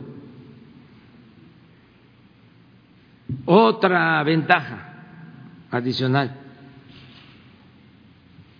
la prontitud. Se simplifica todo. Hacen la solicitud hoy y mañana se está dispersando el recurso, desde la tesorería a la cuenta del pequeño empresario. Y así vamos hacia adelante. ¿Cuánto eh, es el límite? Dijimos tres millones de créditos. En el caso de los empresarios de eh, el Seguro Social, todos los que lo soliciten. Lo único que cambia es que va aumentando la tasa eh, de interés sí se trata de empresarios ya con más eh, ingresos, empresas eh, grandes. Pero ahí vienen también el lunes próximo, comienzan a entregarse los créditos a pequeñas empresas, talleres, taquerías, taxistas, eh, papelerías, tiendas de abarrote, del sector formal y del sector informal. Ayer me informaban, ya están aprobados 300 mil de estos créditos. Y el lunes, de modo que yo calculo que para 15 días vamos eh, a estar entregando o se habrán entregado alrededor de 300, 400 mil créditos a pequeños empresarios. Y todo mayo, junio, julio. Por eso, de 6 a 7 de la tarde-noche, se va a estar informando sobre créditos personales, sobre créditos a pequeñas empresas, sobre créditos de vivienda, que repito, son tres millones de créditos hasta ahora. Tenemos los fondos, tenemos eh, setenta y cinco mil millones de pesos. Aquí lo interesante es la prontitud, porque lo que estamos eh, ensayando es un modelo nuevo de cómo recuperarnos pronto ante una crisis. Se va a caer la economía, pero ¿cómo? De nuevo, nos recuperamos. Y para eso, de acuerdo a nuestra visión, lo más importante es fortalecer el consumo popular. Este es este bienestar a la mexicana. Sí, este, eso no tiene nada que ver con el neoliberalismo eh, tiene tres eh, elementos básicos, tres. Eh, eficiencia, de esto que estamos hablando. Miren, antes el gobierno, por eso hablaba yo del elefante reumático, que costaba trabajo y sigue costando trabajo empujar, pero como estamos dedicados a eso, pues ahí va caminando el elefante. Y además nos está ayudando la gente a empujar al elefante para que camine. Pero eh, no solo en el gobierno, estos eh, manejos arriba, en donde no se tomaba en cuenta el pueblo, imagínense, se dice, van a haber créditos para los pequeños empresarios que yo todavía eh, estoy esperando que se dé. De, la otra manera, ¿cuándo baja? Si los bancos hasta perdieron la práctica de dar créditos a los pequeños ustedes saben de que se den créditos a los pequeños? No, todas las operaciones se hacen arriba. Entonces, ¿cuánto tarda para que les llegue el apoyo con el sistema neoliberal? Es como decía Keynes, ya cuando llegue el dinero, ya todos vamos a estar muertos, decía. Esto es distinto. Entonces, eficiencia, o sea, así, eh, rapidez, eh, eh, ser expeditos, sin tanto trámite, sin tanto papeleo, sin garantías, a la palabra. Ya van a ver cuando se den, si es que, ojalá y suceda, ¿eh? ojalá yo esté equivocado, los trámites que les van a solicitar la banca comercial a los pequeños empresarios y cuánto les van a prestar en función de las garantías que otorguen.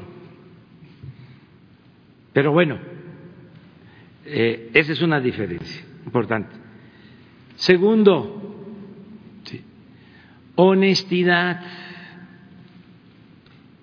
¿Qué pasaba cuando había una crisis que eran recurrentes? Además, bueno, la verdad es que se vivió en crisis durante todo el periodo neoliberal.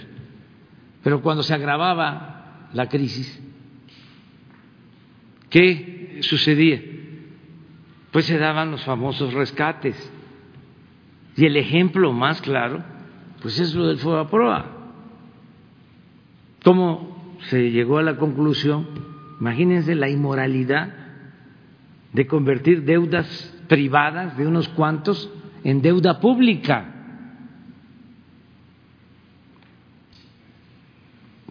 Y esto acompañado de una gran corrupción, rescate de cartera eh, que ya eh, tenían los bancos de tiempo atrás, las compró esas carteras el gobierno y les dio pagarés a los bancos eh, a nombre de la federación y todo eso se convirtió en la enorme deuda pública que nos paralizó, nos impidió crecer dos décadas, veinte años. Entonces, cuando quieren volver a lo mismo, les decimos no y se enojan, pero ya se van a ir este, contentando, eh, porque ya eh, se acabó la corrupción,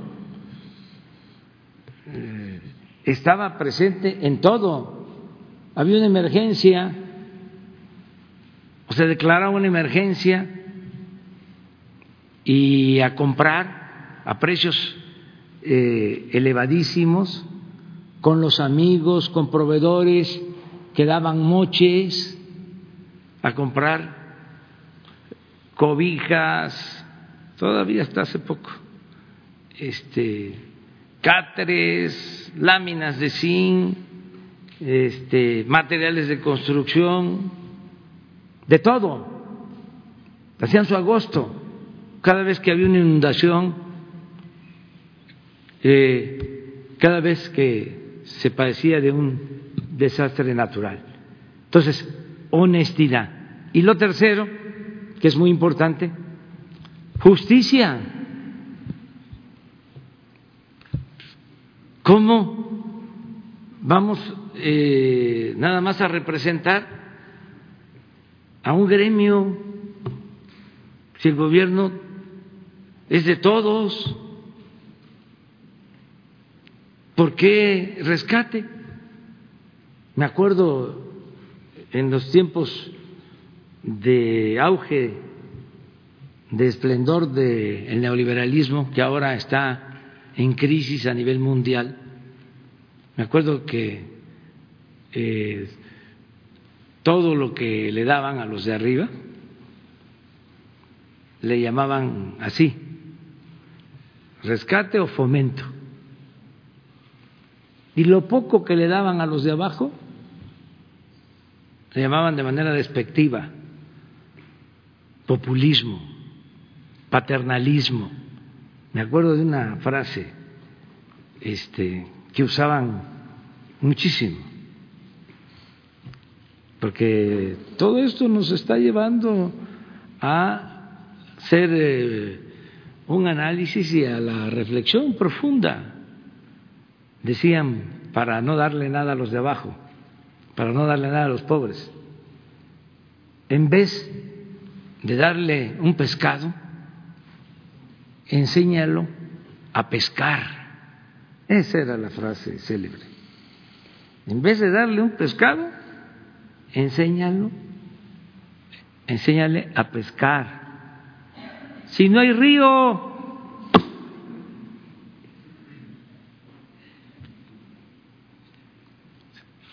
como si el Estado no tuviese una obligación, una responsabilidad social. Pero fíjense la hipocresía. Querían desaparecer al Estado, diluir al Estado, que el Estado no cumpliera con su responsabilidad social, que incumpliera su responsabilidad social. Ah, pero cuando se trataba de rescates financieros, ahí sí, acudir al Estado. Ahí sí querían que existiera el Estado. La verdad es que tenían secuestrado al Estado. Lo cierto es que el Estado estaba al servicio de una minoría, de un grupo.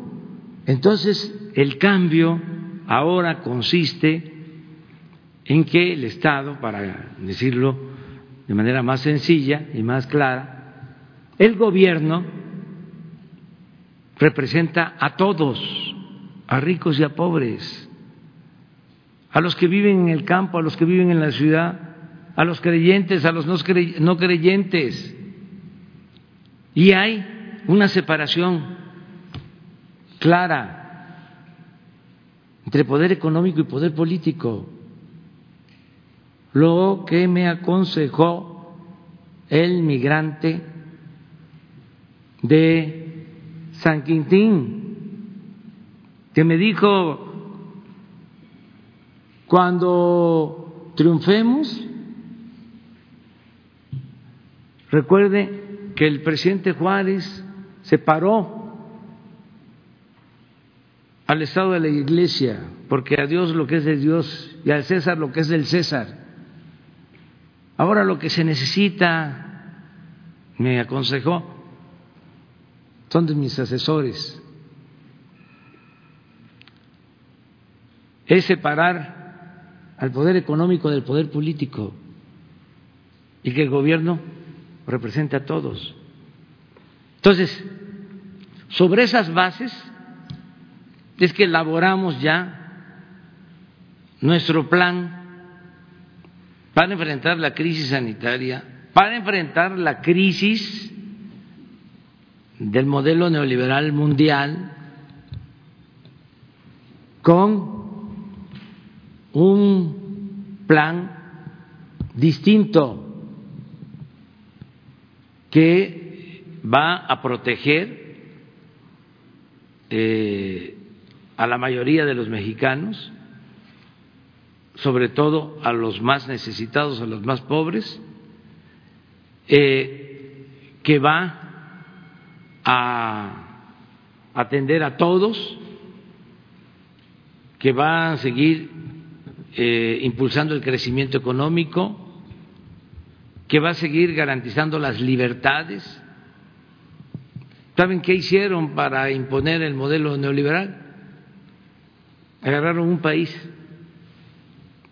por cierto, eh, de muy poca población y con una dictadura. Y ahí establecieron el modelo. Y eso que eh, llevaron a cabo en una especie de laboratorio, lo extendieron por todo el mundo y lo pusieron de ejemplo. Y empezaron a aplicar una política de ese tipo en todos los países, desde fuera, violando nuestra soberanía faltándonos el respeto, nos decían qué teníamos que hacer, cuál era la política económica que teníamos que aplicar. Ellos ponían la agenda. Me acuerdo que en ese entonces, cuando hablaban de las llamadas reformas estructurales, que no era más que eh, empobrecer al pueblo y beneficiar a unos cuantos, porque ¿qué fue la reforma energética? ¿Tuvo éxito?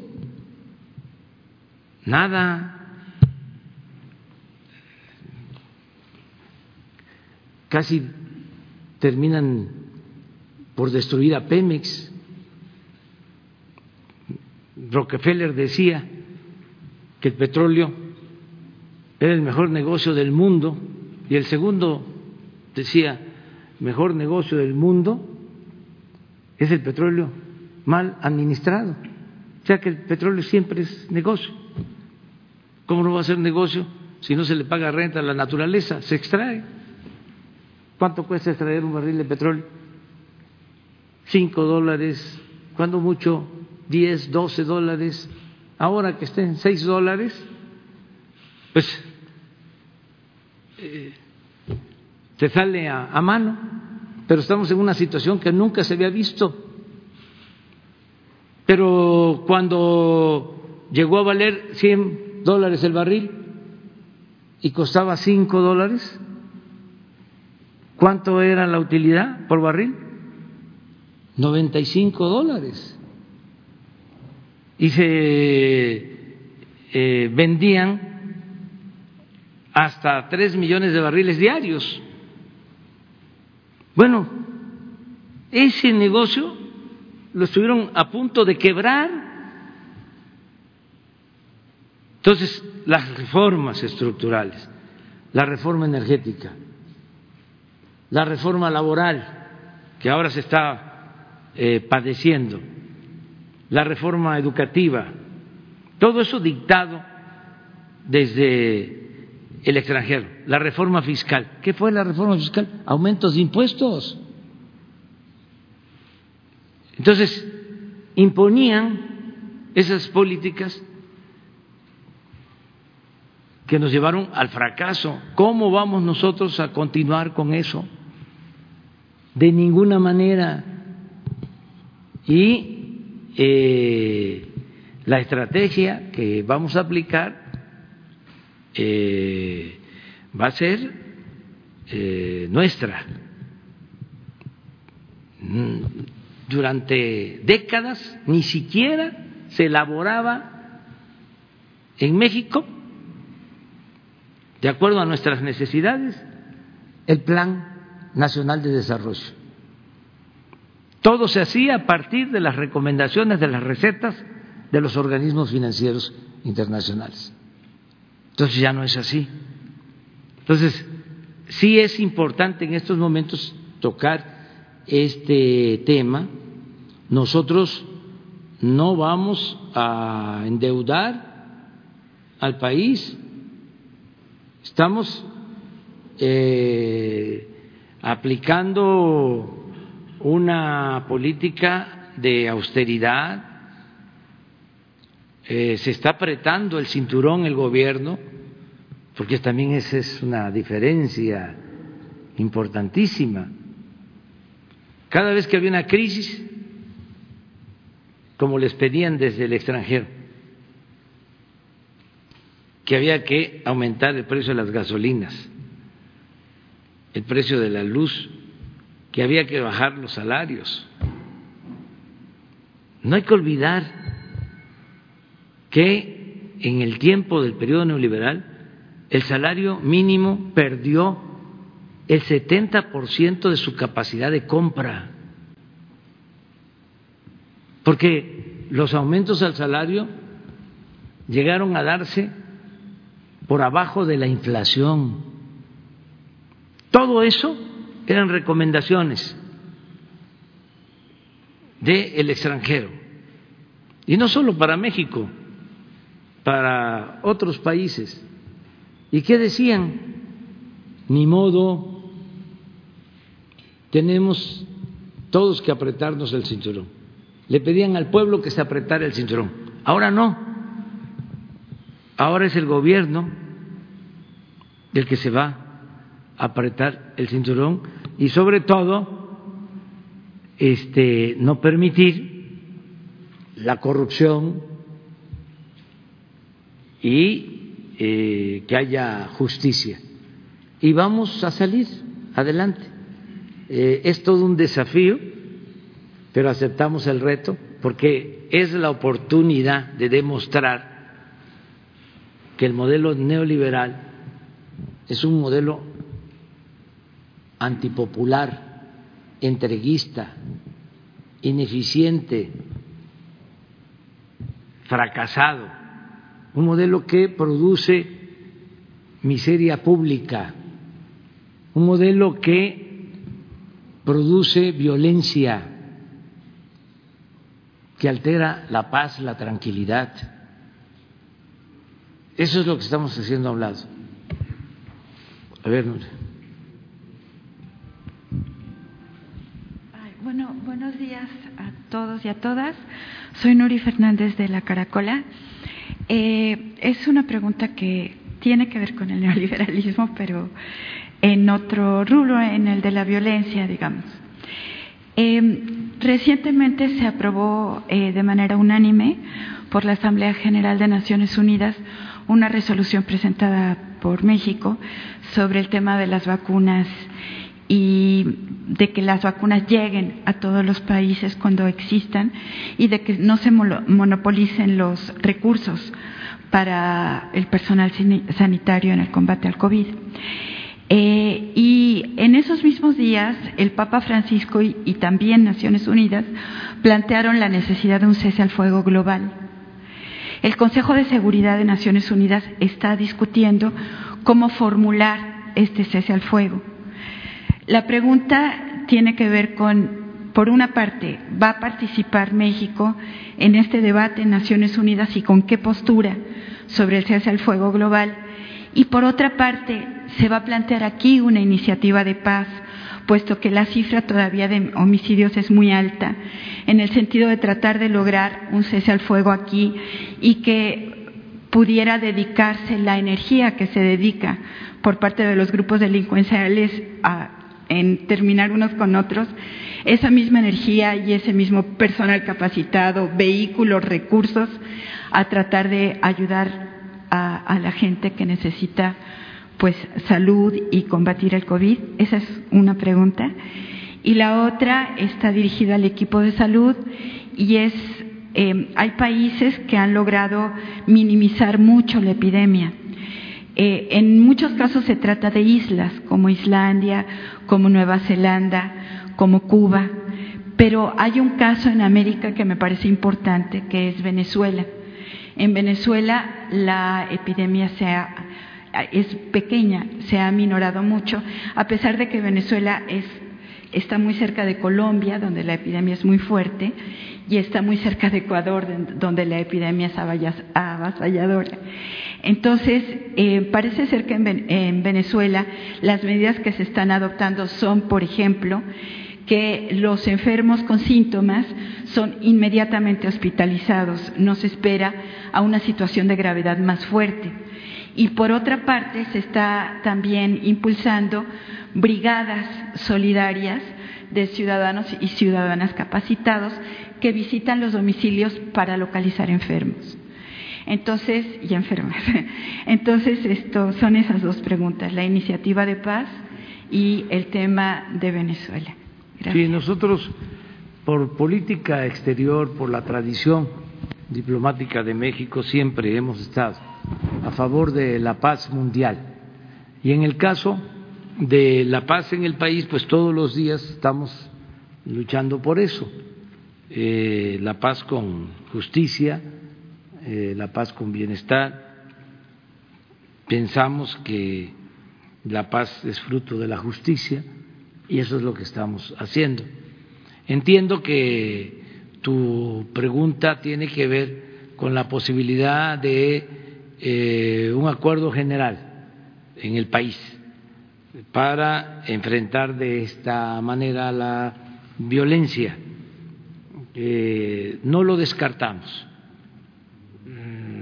solo que queremos eh, avanzar más en la atención de las demandas sociales, más eh, atención a la pobreza, más eh, impulso a la educación, más eh, apoyo a los jóvenes, más bienestar.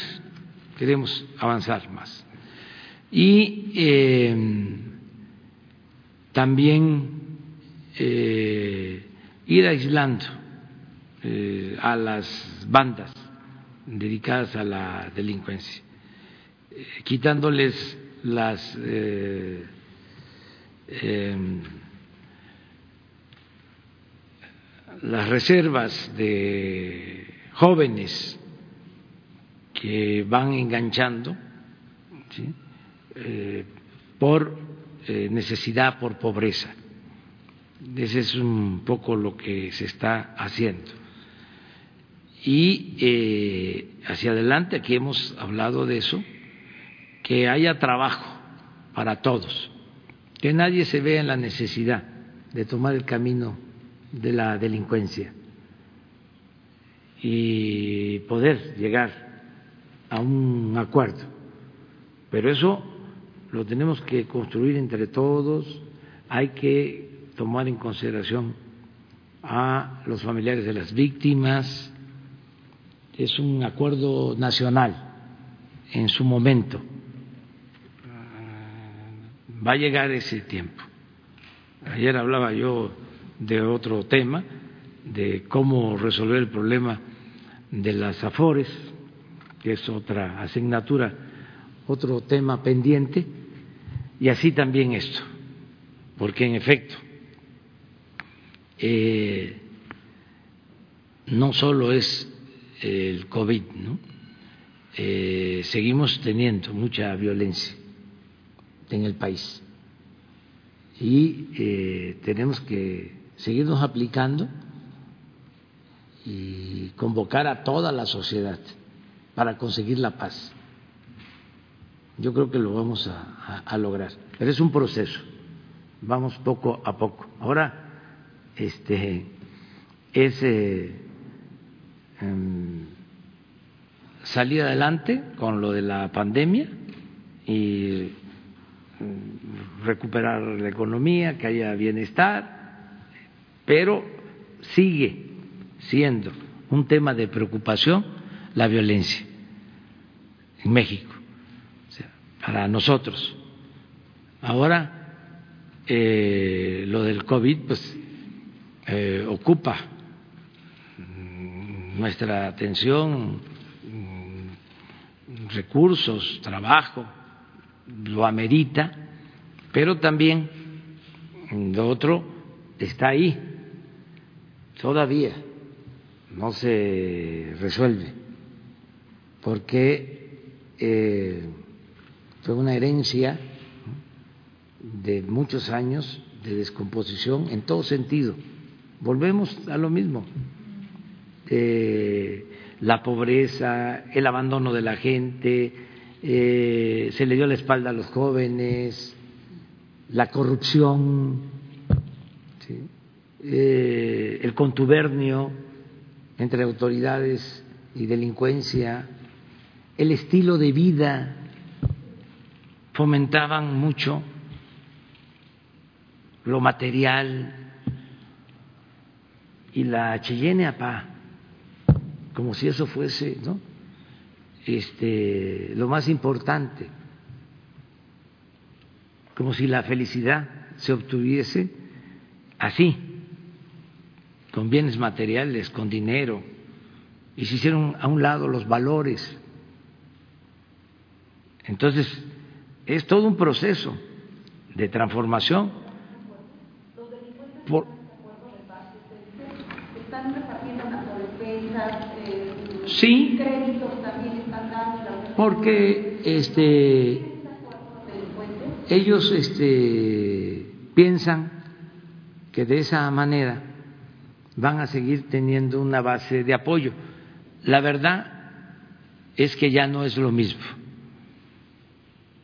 Eh, yo les ponía el ejemplo de lo que hacían con el huachicol, de cómo eh, rompían un ducto, hacían zanjas, ellos, los delincuentes, se llevaban pipas y le dejaban a la gente que recogiera mm, unos litros de gasolina. Y de esta manera tenían el apoyo de la gente.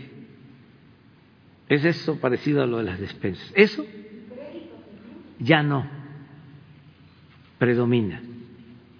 Ahora salió esto de las despensas eh, por el eh, COVID, pero muy eh, aislado, porque la gente está siendo atendida primero pero no solo porque los jóvenes ya tienen trabajo eh, en el programa Jóvenes Construyendo el Futuro o eh, existen las pensiones, no solo por eso, sino porque la gente tiene esperanza. Y la esperanza es una fuerza muy poderosa y cree en que podemos salir adelante y nos están ayudando y ya no es fácil eh, decir, eh, vénganse, aquí no les va a faltar dinero. Además, si los de arriba roban, ¿por qué nosotros no? Porque la autoridad daba el mal ejemplo. Ahora no es así. Ahora hay autoridad moral y eso da autoridad política. El caso de el comportamiento de la gente con lo de la pandemia, sin utilizar la fuerza, jamás ha habido aquí la intención de que la gente esté en sus casas porque se les eh, va a castigar si salen a la calle. No, nada por la fuerza, todo por la razón y el derecho. Y así, así, la gente está cumpliendo. Les podemos mostrar eh, las gráficas de movilidad y cómo la gente está guardada, cuidándose. Y no hay toque de queda. Y es voluntario y la gente está eh, actuando de manera responsable. Primer lugar en la Doma de la pandemia, lo mero principal, el actor principal es el pueblo. El pueblo. Segundo lugar, ¿sí? para ponerlo en eh, claro, el personal de salud, trabajadores de la salud.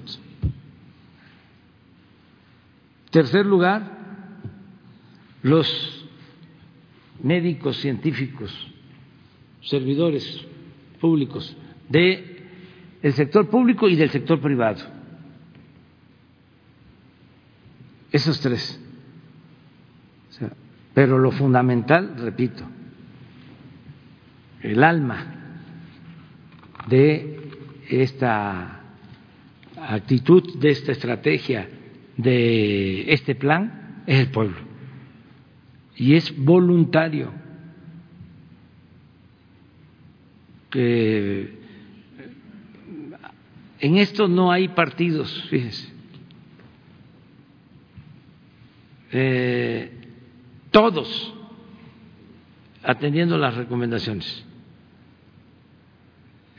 Eh, eh, en esto hay verdadera unidad y lo podemos probar. Entonces, el que den despensa ahora delincuentes, pues este, no es igual. Y que se vaya entendiendo de que no eh, se permite a nadie actuar fuera de la ley y se castiga por igual al delincuente común que al delincuente de cuello blanco, que también esa era otra cosa que existía. ¿no? Este, los que se dedicaban a saquear, a robar, ni siquiera perdían su respetabilidad. Y el delincuente era el que se robaba una bolsa en el mercado, ese era el ratero.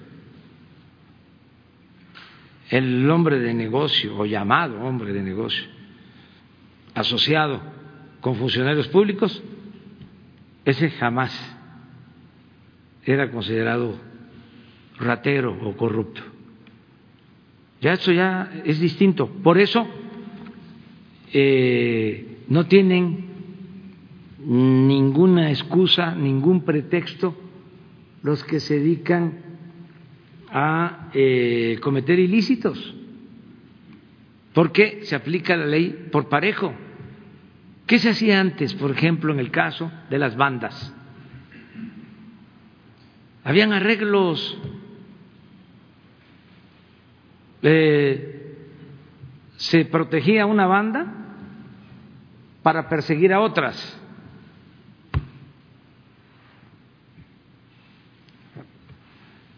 No me vayan a empezar ustedes a, a pedir aquí y a gritar pruebas, pruebas, pruebas, pruebas, porque este, no me va a costar mucho ¿eh? responder, pero no tiene caso. Eh, eso ya no hay, pero bueno, ya terminaste.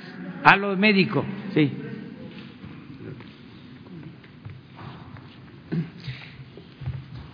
Estamos analizando casos de éxito de distintos países y también retos que enfrentaron otros países. La conversación científica y el análisis, no solo en México, sino en el mundo, va revelando claves de lo que ha sido exitoso, lo que no, lo que se pudo haber hecho, lo que se tiene que hacer en la próxima ocasión. Hay algunos elementos, el próximo martes eh, tenemos precisamente preparados algunas claves de lo que vamos a incorporar en México y lo que hemos incorporado ya de estas lecciones aprendidas tempranas de la epidemia. Pero menciono un adelanto. Eh, en el caso de los, algunos países europeos que desafortunadamente eh, enfrentaron la epidemia al inicio, fuera de China, que fue el primer país que la tuvo, pero en Europa Occidental, una de las cosas que se ha identificado es que el momento de iniciar con las medidas de mitigación comunitaria, estas medidas de, como nuestra Jornada Nacional de Sana Distancia, en donde millones de personas salen del espacio público, no se encuentran y eso disminuye eh, contagios. Desafortunadamente a ellos les tomó en un momento donde ya era muy fuerte o muy intensa la transmisión. Entonces, eso pueden ser algunas lecciones que llevan a pensar, en el caso mexicano, nos dieron la oportunidad de poder programar tempranamente las medidas de mitigación. Y recordarán ustedes que lo aplicamos cuando teníamos solamente 12 casos confirmados registrados y esta pequeñísima señal, 12 casos, la interpretamos como 12 contra 4 del día anterior. Entonces, esta triplicación, recordarán que lo dijimos por la tarde del viernes 13 de marzo, para nosotros fue suficiente para decir aquí empiezan las medidas de mitigación comunitaria. Entonces, ese es uno de los elementos. Necesariamente, en el caso de América, específicamente la región de Latinoamérica, como vivimos la epidemia de un mes o mes y medio después de lo que había ocurrido en Europa o en Estados Unidos, nos dio tiempo de aprender estas lecciones. Es posible que en el caso venezolano también haya jugado un papel importante ese aspecto. Otro importante, pero es el que ya detallaremos el próximo martes, es justamente este tema de la oportunidad de identificar a los casos, a las personas enfermas más tempranamente, no solo con el propósito de reducir los contagios con el esquema eh, convencionalmente instrumentado en todos los países, incluido México desde el inicio, que es la contención centrada en casos, identificar casos sospechosos, hacerles pruebas, pero independientemente de las pruebas, recomendar el aislamiento o el, que se mantengan sin contacto físico con otras personas y el estudio de contactos y lo mismo. Pero además, en el curso de la enfermedad, cuanto más temprano se detecten complicaciones o posibles complicaciones, es menor el daño orgánico que ocurre.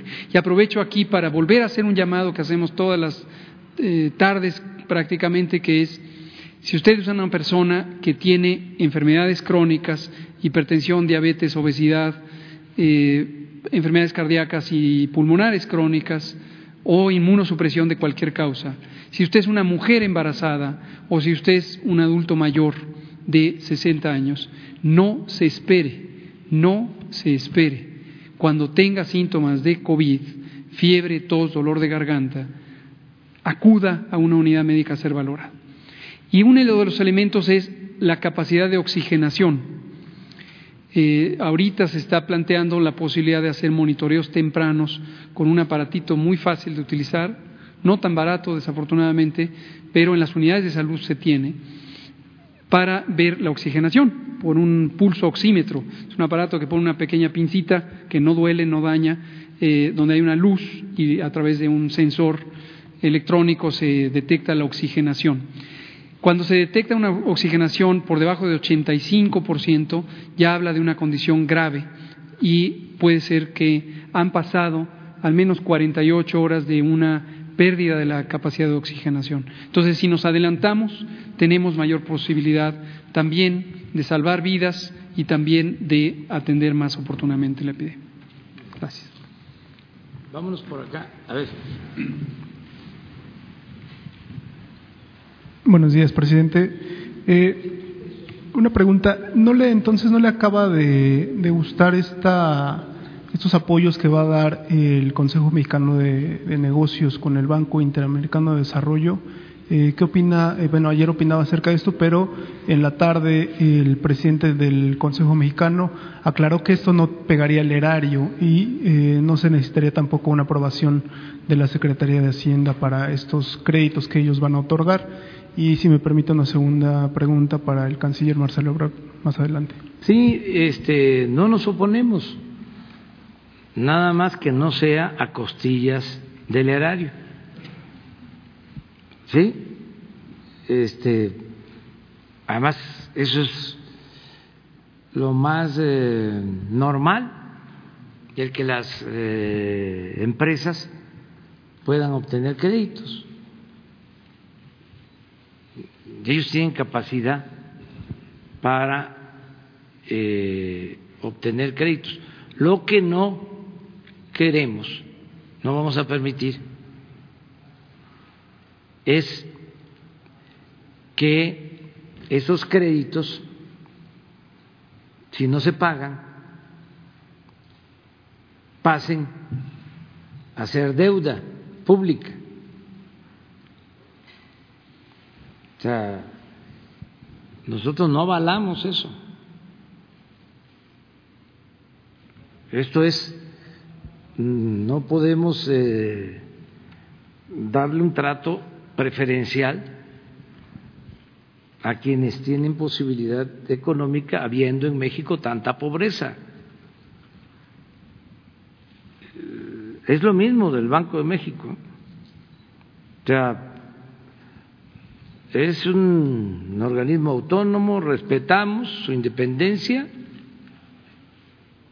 pero estamos pendientes del manejo de las reservas.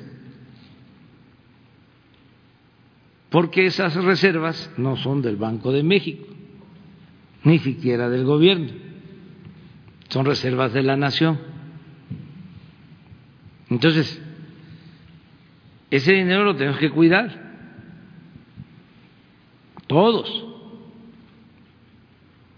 Entonces, nada de eh, transferencias de recursos públicos a particulares solo por influyentismo, ya eso se terminó. Pero desde luego que la iniciativa privada puede este, hacer sus trámites y conseguir sus créditos. Nosotros nos estamos ocupando de los pequeños empresarios con estos créditos que se están dando. Y al mismo tiempo se ayuda a los medianos y a los grandes empresarios, porque al haber dinero abajo,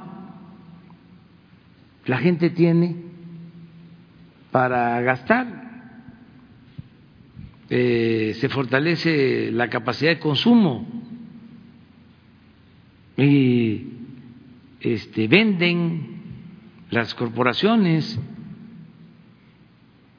¿Qué es lo que estamos haciendo? Bueno, eh, entregando recursos para que la gente tenga capacidad de compra. Y esto reactiva la economía. Lo otro, la verdad, de acuerdo a la experiencia, aunque sea utilizado, que es para apoyar a la pequeña empresa, aunque sea utilizado, que es para que haya crecimiento económico, aunque se ha eh, utilizado para crear empleos, lo que está demostrado es que esos rescates arriba son equivalentes a corrupción, son sinónimo de corrupción. O sea, ¿cuántos años, décadas de condonación de impuestos a las grandes corporaciones. ¿Con qué excusa? De que así se fomenta el crecimiento. ¿Y hubo crecimiento en el periodo neoliberal? No pagaban impuestos y la economía no crecía. Es como el caso de eh, la corrupción en el gobierno.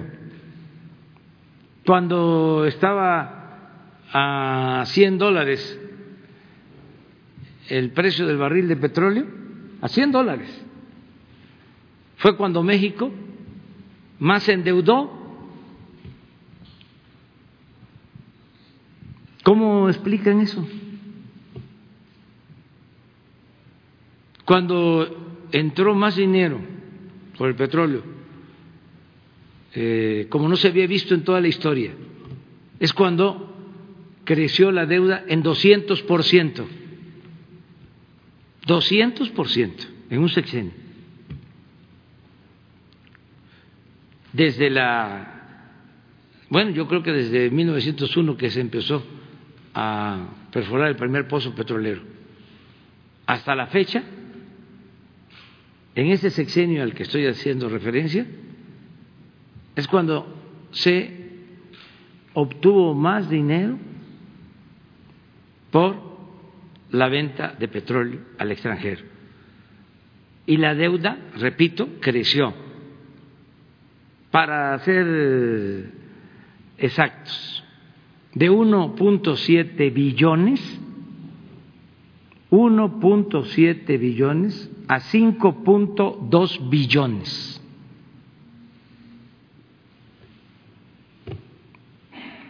Entonces, ya, este, esos sofismas,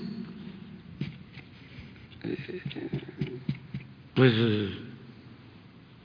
solo los que tienen nostalgia, ese régimen corrupto, defienden esos eh, modelos.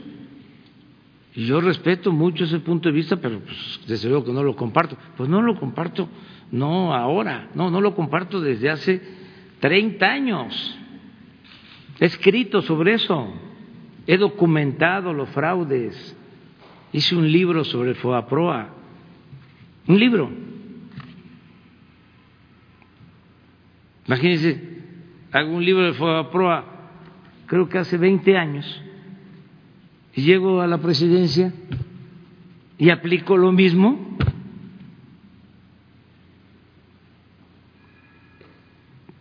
Es un eh, acto de traición al pueblo y a mí mismo.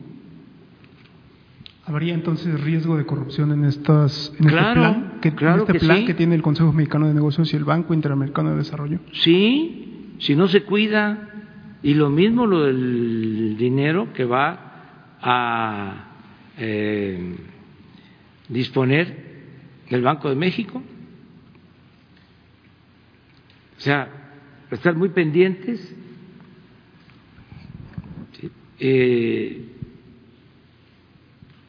no, no ponernos, pero cuidar porque no saben, o sea, si les estoy haciendo este planteamiento y se generó este debate, es porque me lo fueron a plantear. Eso, El apoyar a, eh, como siempre, los de arriba. En una ocasión, cuando la crisis. Sí, sí. Y dije no, así de sencillo. Y fui claro y les expliqué por qué no. Les voy a contar algo, les voy a contar algo para que este, tengan elementos. En una reunión eh, les dije, eh, vamos a hacer un gran esfuerzo, vamos a ahorrar más y vamos a liberar 25 mil millones para dar eh, un millón de créditos a los pequeñitos. Un millón de créditos, 25 mil millones. Y me dice un representante de los eh,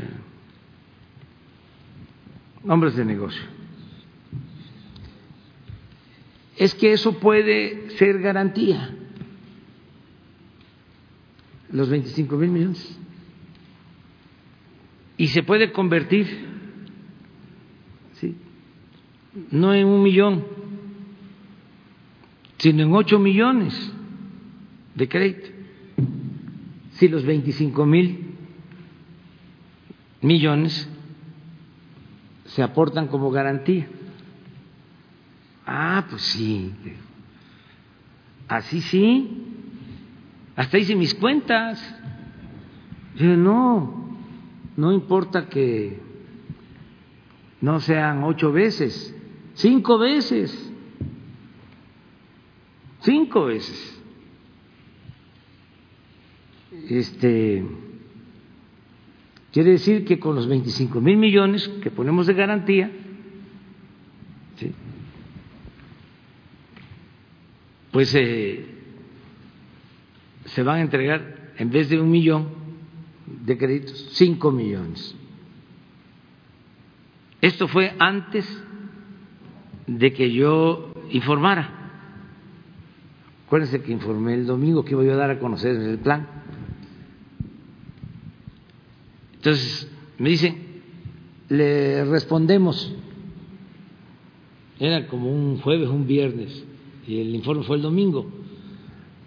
Digo, adelante, consulten y tráigame la propuesta y lo digo el domingo.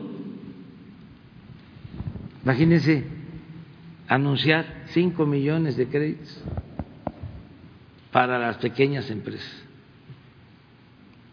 Me avisan el sábado que solo podían dar, si entregaba los 25 mil, un millón ciento cuarenta mil créditos. o sea que no daban nada. La garantía, o sea, el riesgo, lo cubrían todo. Entonces, lo que les planteé, pues así, mejor lo damos directo nosotros a la tasa del 6. De todas maneras, yo les planteaba tasa del 6, pero que ayudaran.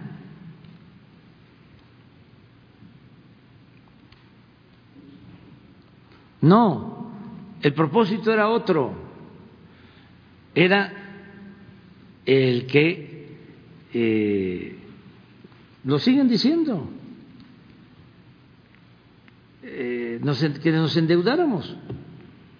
¿Ustedes creen que yo a la primera voy a solicitar crédito sin hacerle la lucha, este, ahorrando para no caer en deuda. Eso era una cosa. Y la otra era una prórroga para pagar los impuestos después de tres meses o de cuatro meses o de seis meses, cuando pasara la crisis. Imagínense si decretamos una prórroga para que se paguen los impuestos después nos quedamos sin recaudación. ¿Y cómo vamos a proteger a los pobres? ¿De dónde va a salir para darle el apoyo a los adultos mayores? A las niñas, a los niños con discapacidad, ellos no creen en eso. Ahora que se aprobó el artículo cuarto de la Constitución, para que se eleve a rango constitucional el apoyo a la pensión y las becas para los estudiantes de familias pobres y el derecho a la salud. Los del Partido Conservador votaron en contra. Entonces, yo tengo que proteger, blindar a los eh, más necesitados. Imagínense que yo autorizo prórrogas para el pago de impuestos. Si no están acostumbrados los de arriba a pagar impuestos, ¿qué estoy fomentando? La cultura del no pago. Si me cuesta trabajo, por eso les mandé una carta, ayúdenme no es su función, ya lo sé, pero sensibilicen, eh, convenzan a los que deben y no pagan y tienen. Si nos ayudan con esa labor, pues tenemos, de ahí salió lo de los 25 mil millones adicionales para los eh, empresarios del Seguro Social, porque eh, 15 que deben 50 mil millones, 15, eh, algunos eh, pagaron o se comprometieron a pagar, ahí sacamos 15 mil millones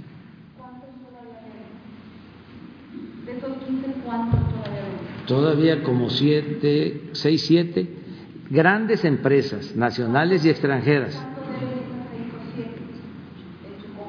Ah, pues si dieron 15 y debían 50, deben 35 mil millones. O sea, nos da para otro millón de créditos, pues. No, y algunos eh, piensan que es como antes y que no va a pasar nada. Ya di instrucciones que se presenten querellas y eh, denuncias, porque no soy encubridor. No puede ser que si hay una deuda de ocho hasta de diez mil millones de una gran corporación que tiene para pagar, se este, encubra, me convertiría yo en cómplice. ¿Cómo le voy a pedir a la gente de que quédate en tu casa, tú que vives de lo que vendes en la calle, quédate en tu casa, ¿sí? aguanta, ¿sí? ya vamos a buscar la forma de ayudarte. Y nos hace caso. Y estos que tienen, este, no se les molesta con nada, gozan de impunidad, eso ya se terminó. Entonces, y no es nada personal, es que tenemos que poner orden en el caos. Esa es la política. Y también no generalizar. La mayoría de los empresarios, bueno, lo vemos con los que a pesar de la crisis no despiden a sus trabajadores, les mantienen su sueldo. No todo el que tiene es malvado. Yo les diría que ni siquiera estos que deben. Lo que pasa que se malacostumbraron.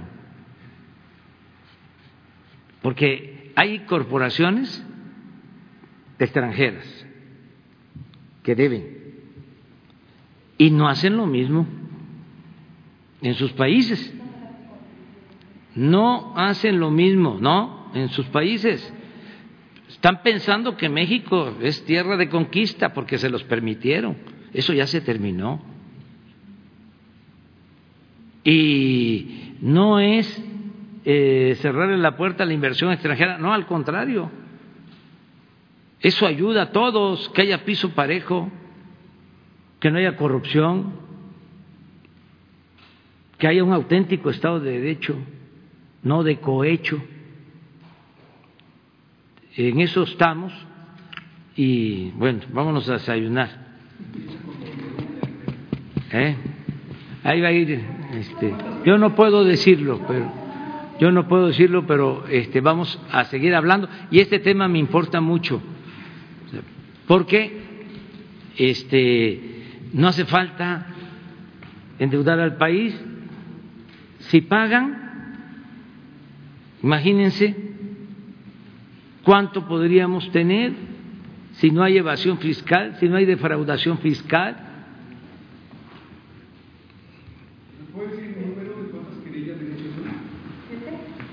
Por lo pronto una se acaba de interponer hace unos días. Esa querella es que son dos cosas. Es eh, un juicio, eh, esa empresa, grande, grande, grande, grande, grande, eh, son como diez mil millones, pero de esos diez mil millones hay mil quinientos millones que claramente, como dicen los abogados, se pueden tipificar como fraude fiscal. Por eso es este la vía penal. Ya está todo, o sea, ya se están formando las, este, los expedientes y las denuncias. La querella sí, esta sí. Sí, bueno, nos vemos.